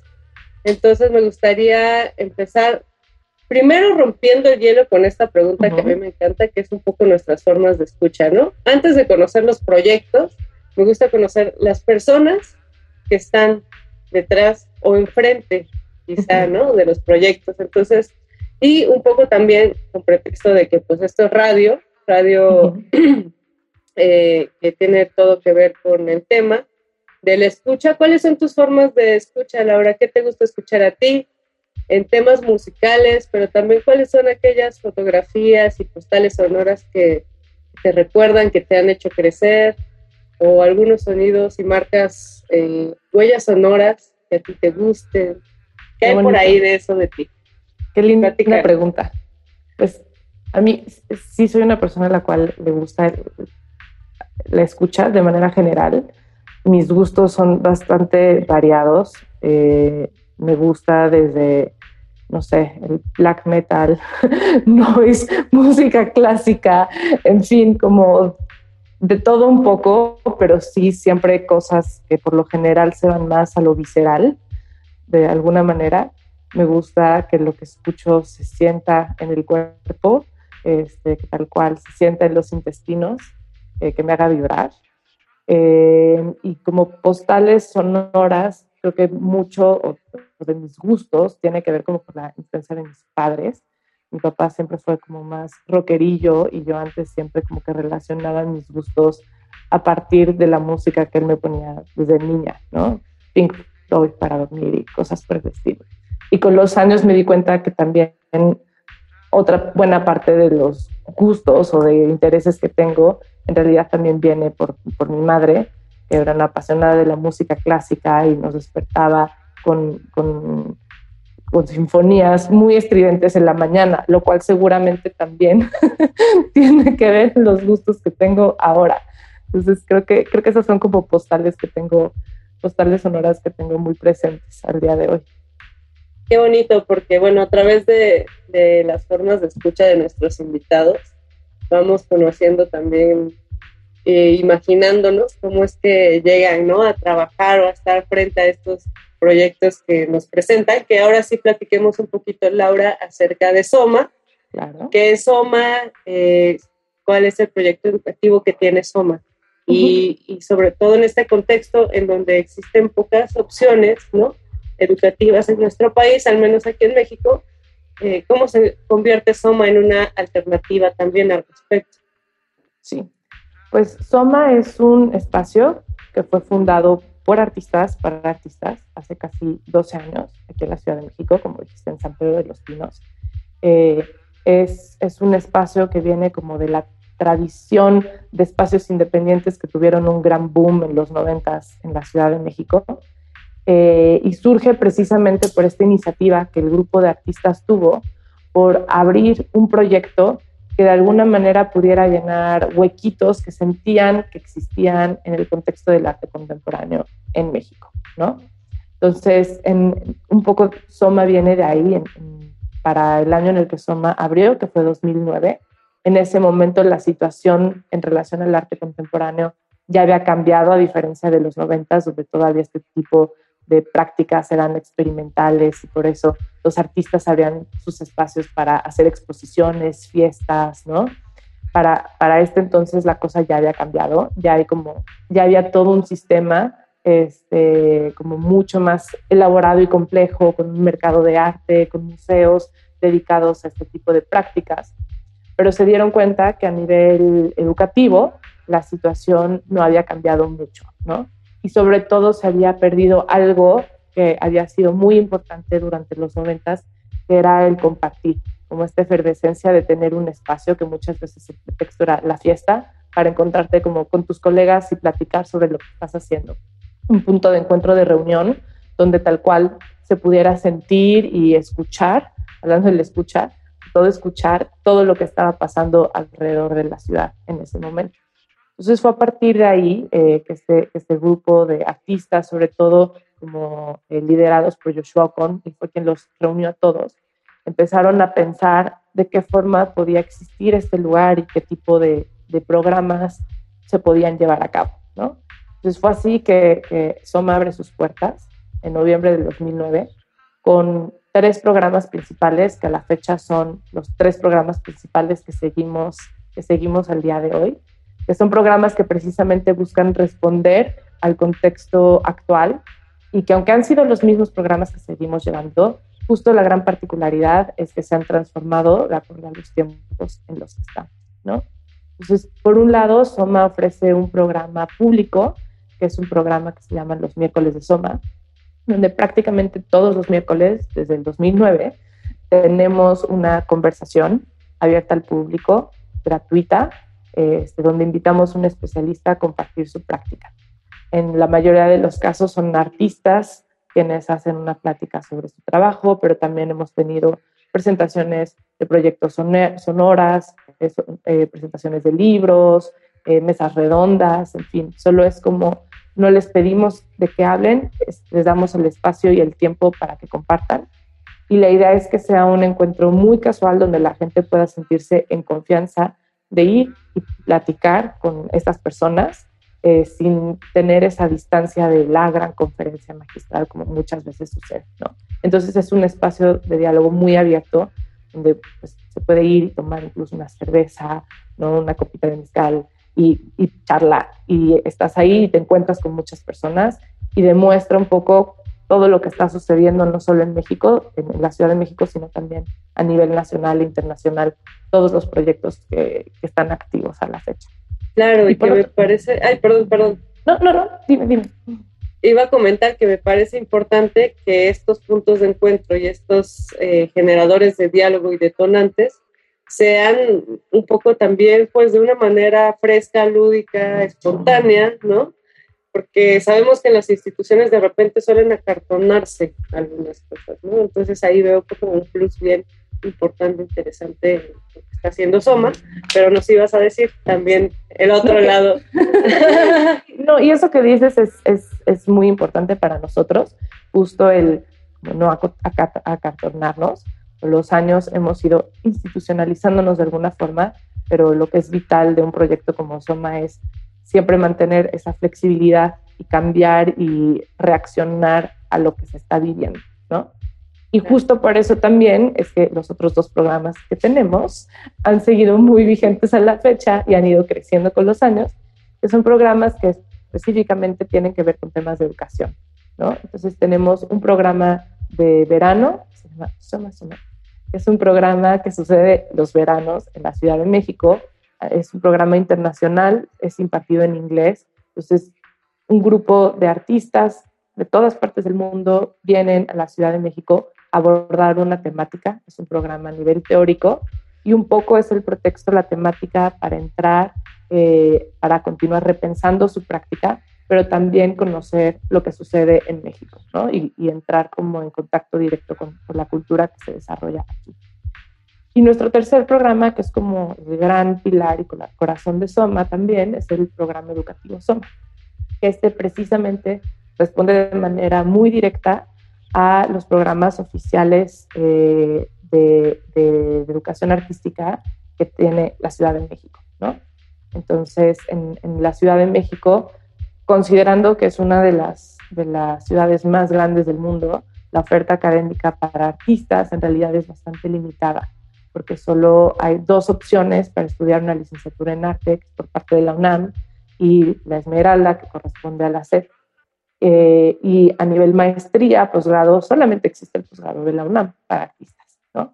Entonces, en realidad, tomando en cuenta la escala de, que tiene la Ciudad de México, los intereses que tienen los artistas, pues había como un hueco constante que ellos detectaron de por qué muchos de nosotros acabamos yéndonos a estudiar fuera de México, ¿no? Porque hay como estas fugas, porque o no continúan sus estudios aquí, qué es lo que está sucediendo. Entonces, el programa educativo Soma surge como esta reacción a esa realidad que tenemos en la ciudad y es un programa que está pensado tal cual de artistas para artistas, ¿no? Con la perspectiva que los propios artistas activos tienen para ellos, qué tipo de programa les puede servir para compartir con otros artistas que ya producen, es decir, es un programa a nivel posgrado, para que puedan seguir eh, sobre todo repensando su práctica y se pueda fomentar el pensamiento crítico. Esta parte del pensamiento crítico es también como otro eje fundamental para nosotros, que es lo que buscamos hacer en todos nuestros programas, ¿no? Eh, trabajamos o colaboramos con artistas que ya producen, pero es ver de qué forma pueden como ahondar mucho más en sus investigaciones, pueden entrar en crisis, este, pueden tener estos ruidos que siempre son positivos y que pueden llegar eh, o, alentar a que la práctica esté en un lugar como mucho más profundo o sensible frente a la comunidad en la que se encuentra. Claro, pues Laura Cortés eh, de Soma, Soma México, vamos a seguir platicando acerca de los programas educativos de Soma y acerca de la importancia que tiene reflexionar y hacer crítica acerca de la sociedad en la que estamos no solamente viviendo, sino también participando. Regresamos, vamos a escuchar antes un poco de música. Esto es Planning to Rock, lo más reciente que ha sacado este artista y regresamos a playlist de Resistencia Modular. Resistencia modulada.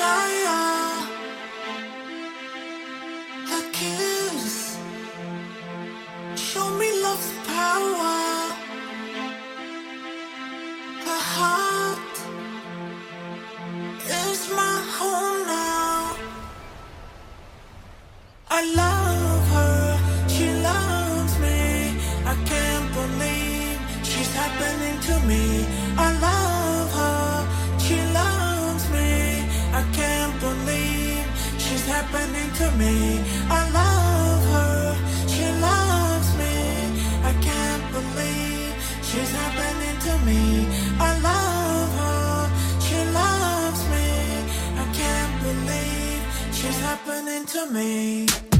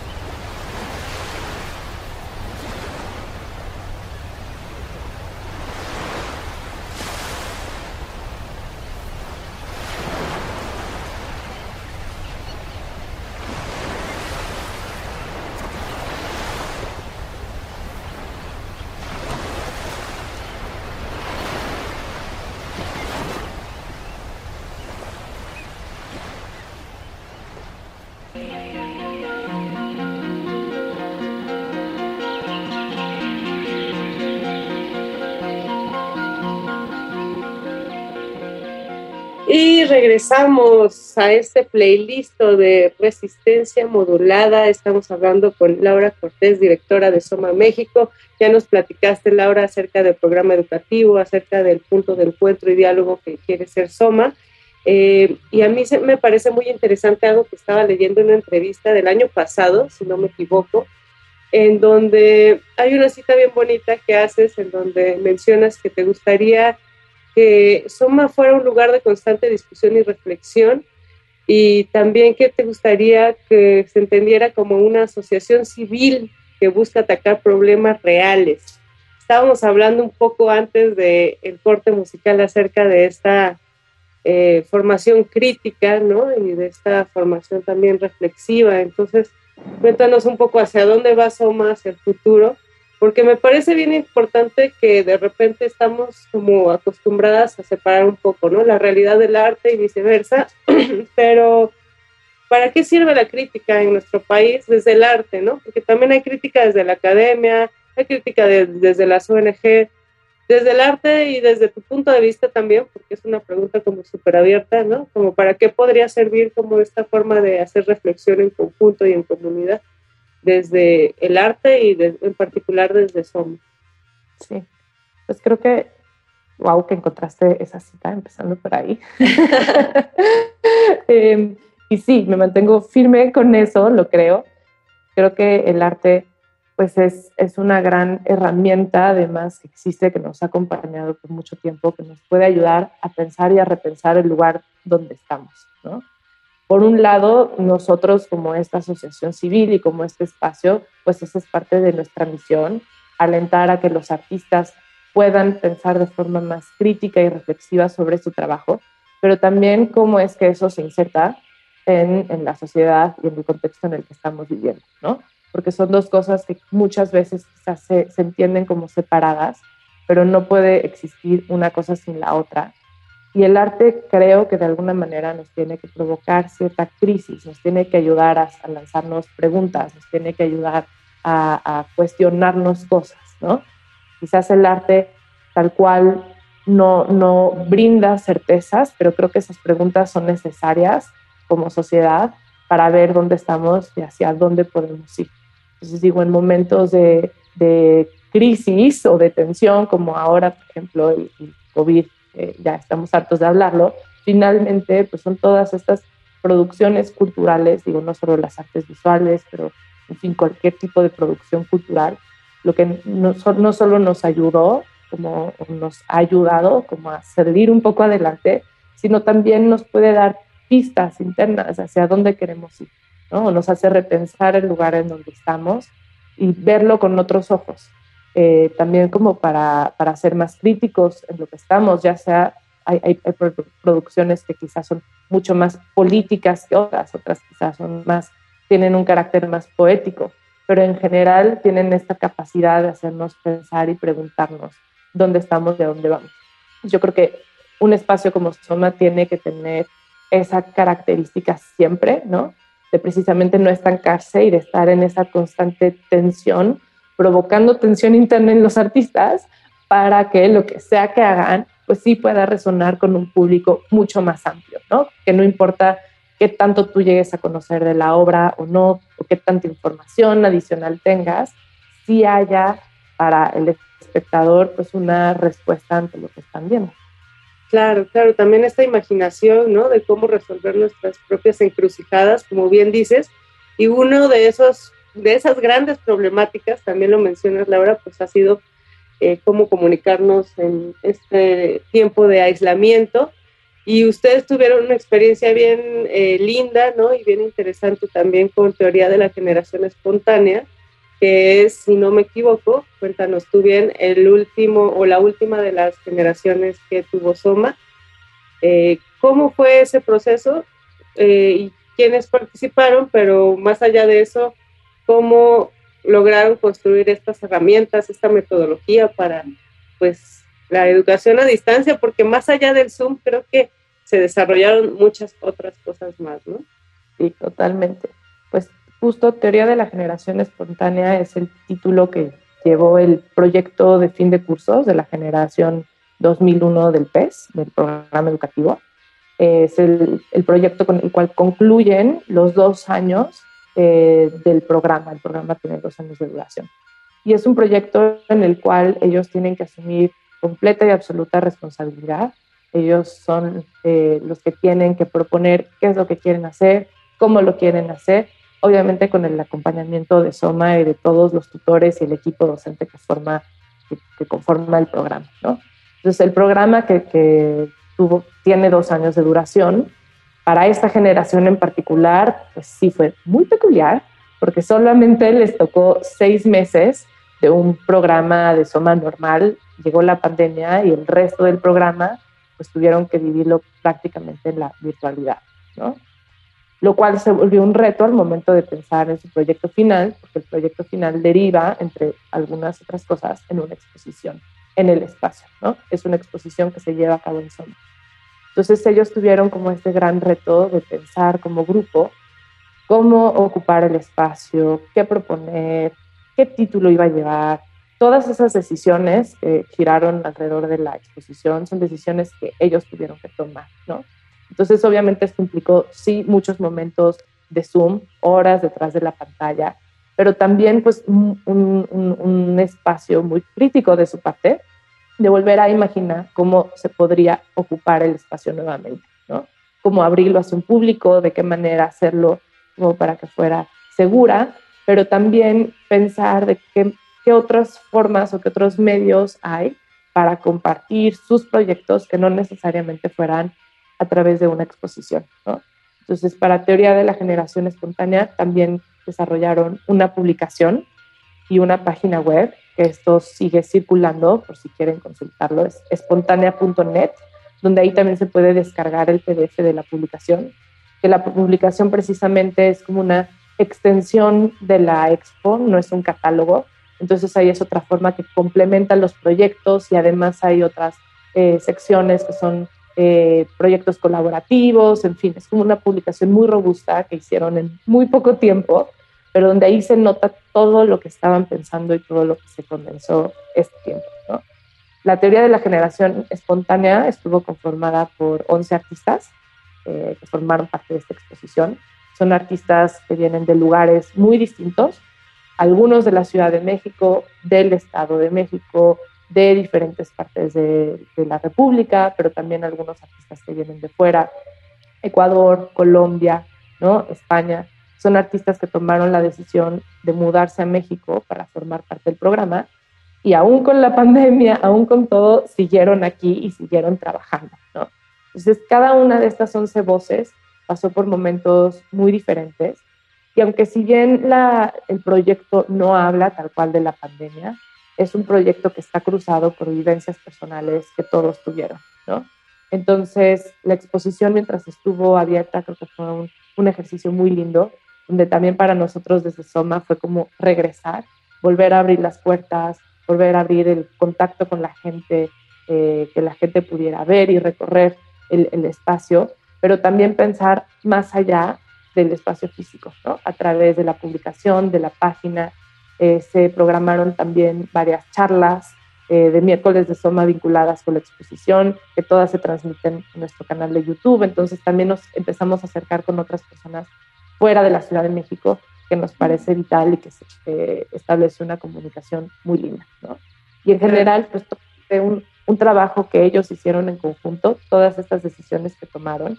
Y el título, que fue una de esas decisiones que ellos tuvieron que hacer, teoría de la generación espontánea, pues precisamente retoma esta teoría que ya es obsoleta, que, donde se pensaba que la vida podía surgir de manera espontánea. ¿no? Si uno dejaba una cáscara de fruta, de la nada eso generaba más vida. Entonces digo, ya se sabe que las cosas no funcionan así, pero ellos lo, lo retomaron pensando que finalmente ellos también están, estuvieron en este tiempo y espacio de forma espontánea, vienen de lugares muy distintos, y lo único que los mantenía en común era Soma, ¿no? Entonces ellos trabajaron a partir de las diferencias para hacer esta, esta propuesta. Claro, y además está bien interesante cómo pensar en el espacio en un momento de aislamiento. Eh, me parece como bien interesante. Además, es muy, muy bonito lo que cuentas, Laura, acerca de cómo utilizamos otro tipo de herramientas para expandirnos, ¿no? Si no es en el espacio físico, cómo hacemos estas publicaciones, cómo hacemos estos canales de video para seguir exigiendo esa comunicación que nos hace sentir seres humanos. Y una de esas propuestas fue precisamente el podcast que vamos a escuchar a continuación, que además sé que es producción de Erika Arroyo y Emiliana Perdomo, en donde hacen pues algunas entrevistas y, eh, y audios ¿no? acerca de esto que tú nos acabas de platicar sobre la última generación de Soma. Es también una provocación, una invitación a nuestros escuchas para que se acerquen a todo lo que hace Soma, sobre todo, pues si no son artistas, a los miércoles de Soma, ¿no? A estas reflexiones constantes, pero si lo son, también a buscar, pues, parte de eh, estas, eh, estas pedagogías, ¿no? Estos campos de estudio que, que Soma México ofrece. Yo te agradezco muchísimo Laura Cortés Hesselbach, que eh, pues hayas estado aquí en Resistencia Modulada de manera virtual por ahora, pero esperemos que pronto también ocupando el espacio en cabina de Radio UNAM. Ojalá que sí. Muchísimas gracias, Mónica, por, por la invitación y por compartir un poco de lo que estamos haciendo.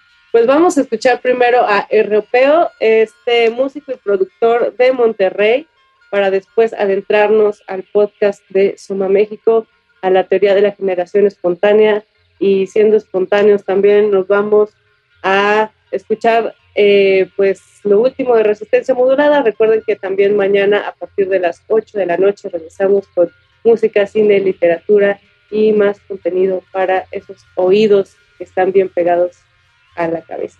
Muchas gracias. Laura Cortés, mi nombre es Mónica Sorrosa, nos escuchamos mañana. Resistencia modulada.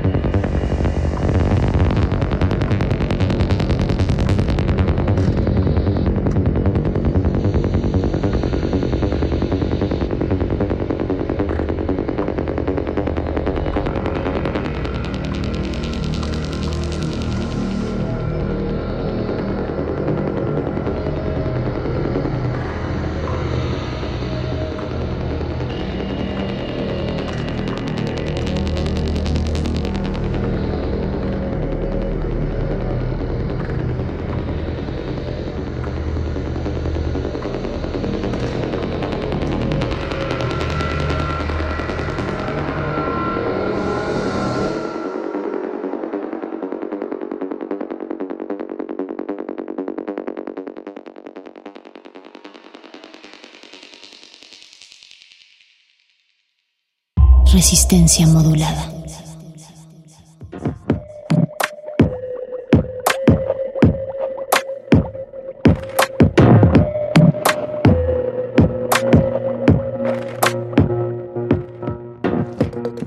Teoría de la generación espontánea. ¿Cómo se crean las cosas? ¿De dónde emerge el arte? Los caminos que conducen a la creación artística rara vez se desvelan ante quienes observan una obra. En este podcast, tan breve como una larva, recorreremos las preguntas, los sueños y las inspiraciones que han acompañado el proceso creativo de algunos artistas de la generación 2021 del programa educativo SOMA. La creación como camino. La pregunta que siempre ha acompañado mi quehacer es cuál es el papel del artista frente a la historia que le antecede.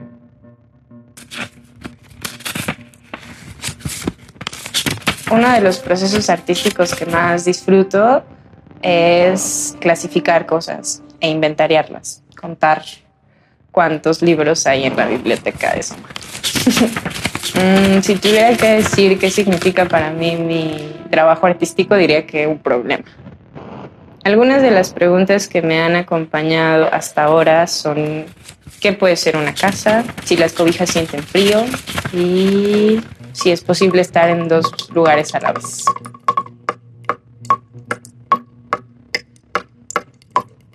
Yo trabajo a partir de un proceso que tiene que ver con la intuición principalmente. O sea, siempre estoy lleno como de ideas, de ocurrencias, que en primer momento eso parecen como ocurrencias. Y me gusta esta idea de poner todas esas ideas como si fuera una masa, como hacerle mucho caso a la intuición, esa vocecita que te dice, sí, tiene que ver con esto. Y entonces siento que lo pongo como en una tela y que de pronto empieza a gotear, ¿no? Como que es un proceso lento que tiene que ver con la exploración de esas ocurrencias y que después va destilando cosas como muy fuertes y que finalmente se convierten en ideas ¿no? para, para proyectos. También creo que cuando las obras o los procesos artísticos están desde una dimensión lúdica, tienen una invitación a participar. Sí me gusta mucho tener un grado de libertad y una cuestión medio lúdica también con incluso el crear obra.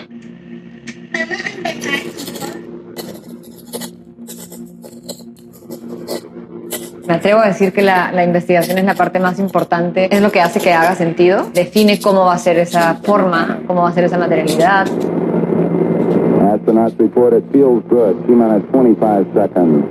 Cuando pienso eso, como por qué representar la inmensidad o el universo a través de lo cotidiano, es que simplemente como que creo que más bien siempre estuvo ahí como inquietud.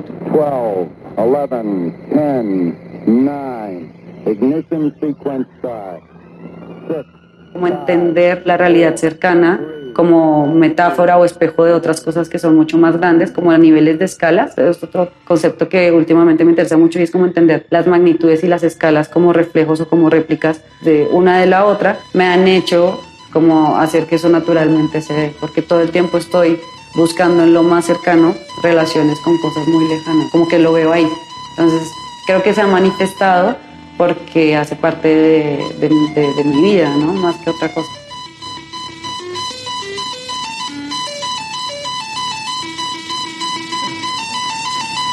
Sí hay mucha parte autobiográfica en algunas de mis piezas, sobre todo porque siempre parto de algo que esté viviendo en ese momento.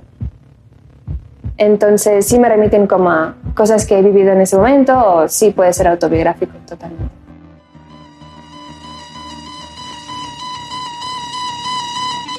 Estudié artes plásticas y artes visuales, pero mi interés eh, sobre la tecnología primero y después sobre la ciencia se despertó con las prácticas no formales. O sea, empecé a estudiar en laboratorios multidisciplinarios en los cuales pues nada, había gente muy técnica, pero también habíamos aprendices desde ahí he venido desarrollando estos intereses. Primero desde la práctica tecnológica, la automatización de piezas, el desarrollo de robótica y luego ya con ciertos procesos vinculados a la biología, análisis de bacterias y cosas que, que me ha, ido interesando en relación a eh, los proyectos que voy desarrollando.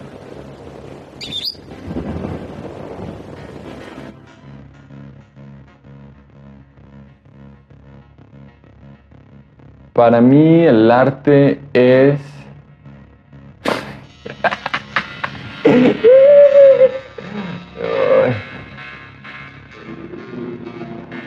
Sueños e inspiraciones.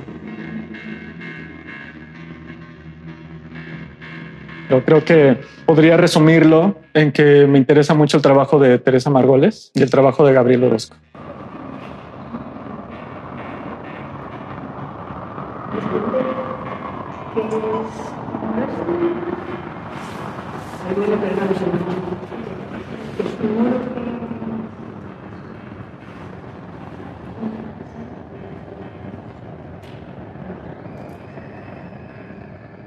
Porque son mexicanos, porque creo que son muy importantes, como que me gusta mucho el arte de los noventas, como sus exploraciones que han hecho, ¿no? Con Orozco, con sus gestos escultóricos, ¿no? Teresa Margoles con, con todas estas problemáticas, ¿no? Creo que son mis dos grandes referentes. Y ¿Qué les preguntaría? No lo sé, creo que voy a contestar esta pregunta con un sueño que tuve hace poco, pero soñé que estaba en una bodega, que había muchos artistas y estaba Teresa, y que de pronto yo estaba ayudándole a poner unos tapetes, pero que no entendía cómo. O sea, porque ellas lo hacían súper rapidísimo y luego yo estaba allí y lo empecé a hacer mal y me metía una regañada así horrible, ¿no? y me sentía terrible. Y me sentía terrible. no, no, estoy, estoy haciendo mal, ¿no? Y no sé qué preguntarle. Tal vez eso de los tapetes. No sé cómo iban, no sé.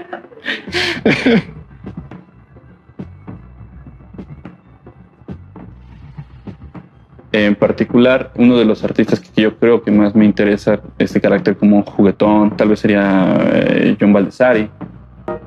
I will not make any more boring art. I will not make any more boring art. You know, art's about communication. It's just that the world is an absurd place.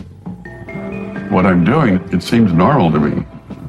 Maybe I have a strange mind. El modo en el cual se permite jugar con archivos, jugar con elementos de cultura popular y hacer tal vez también un ejercicio de caricatura de la práctica artística en sí misma, ¿no? No hay necesidad de volverlo tan aburrido, ¿no? Por sus propias palabras.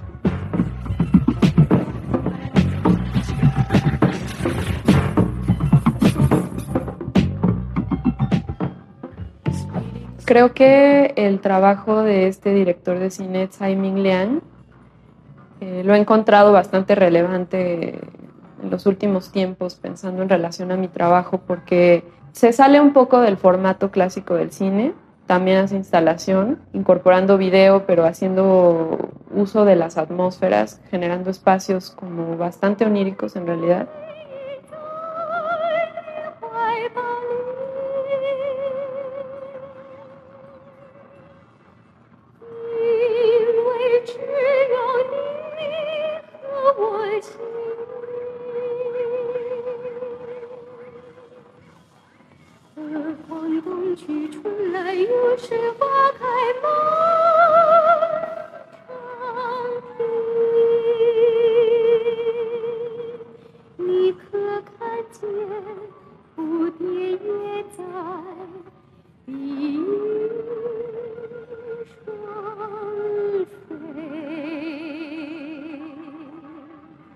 Me interesa mucho, me inspira mucho que se salga de lo convencional precisamente, que explore otras cosas.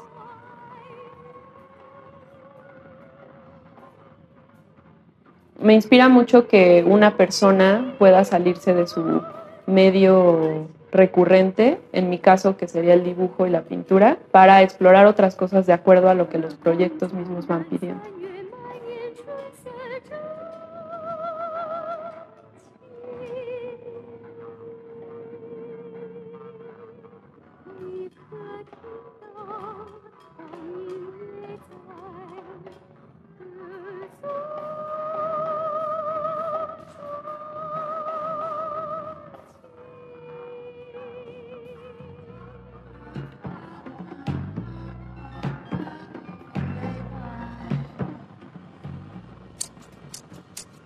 Gustan mucho los procesos de escritores de novelas. Cada cierto tiempo aparece un novelista que publica un libro que dice sus consejos sobre escribir y generalmente son las cosas más locas e insensatas del mundo, pero sirven para destrabar un poco la máquina creativa.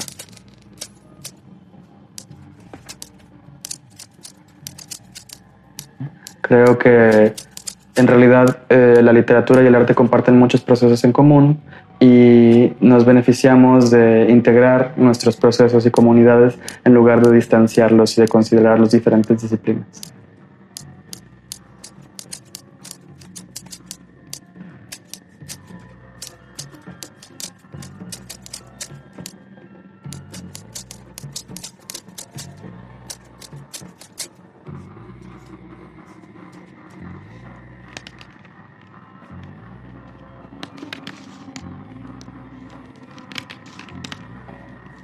De niña, uno de los primeros libros que leí fue un tomo sobre el universo de una enciclopedia para niños que se llama El mundo de los niños. Y eh, creo que hay cosas de ahí que todavía sigo pensando y que vuelven como pensamiento y práctica todo el tiempo, ¿no?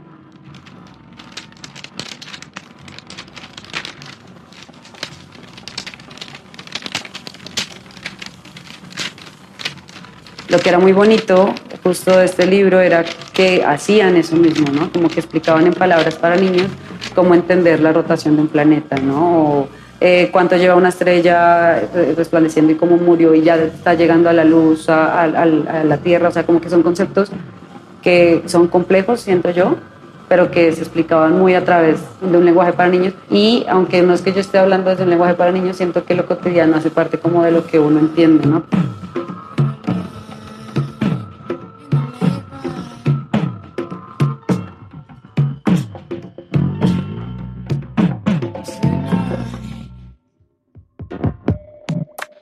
Producción Nacional de Artes Visuales realizada con el estímulo fiscal del artículo 190 de la LISR EFIARTES, con el apoyo de Tajo Taller y Fundación AXA. Resistencia modulada.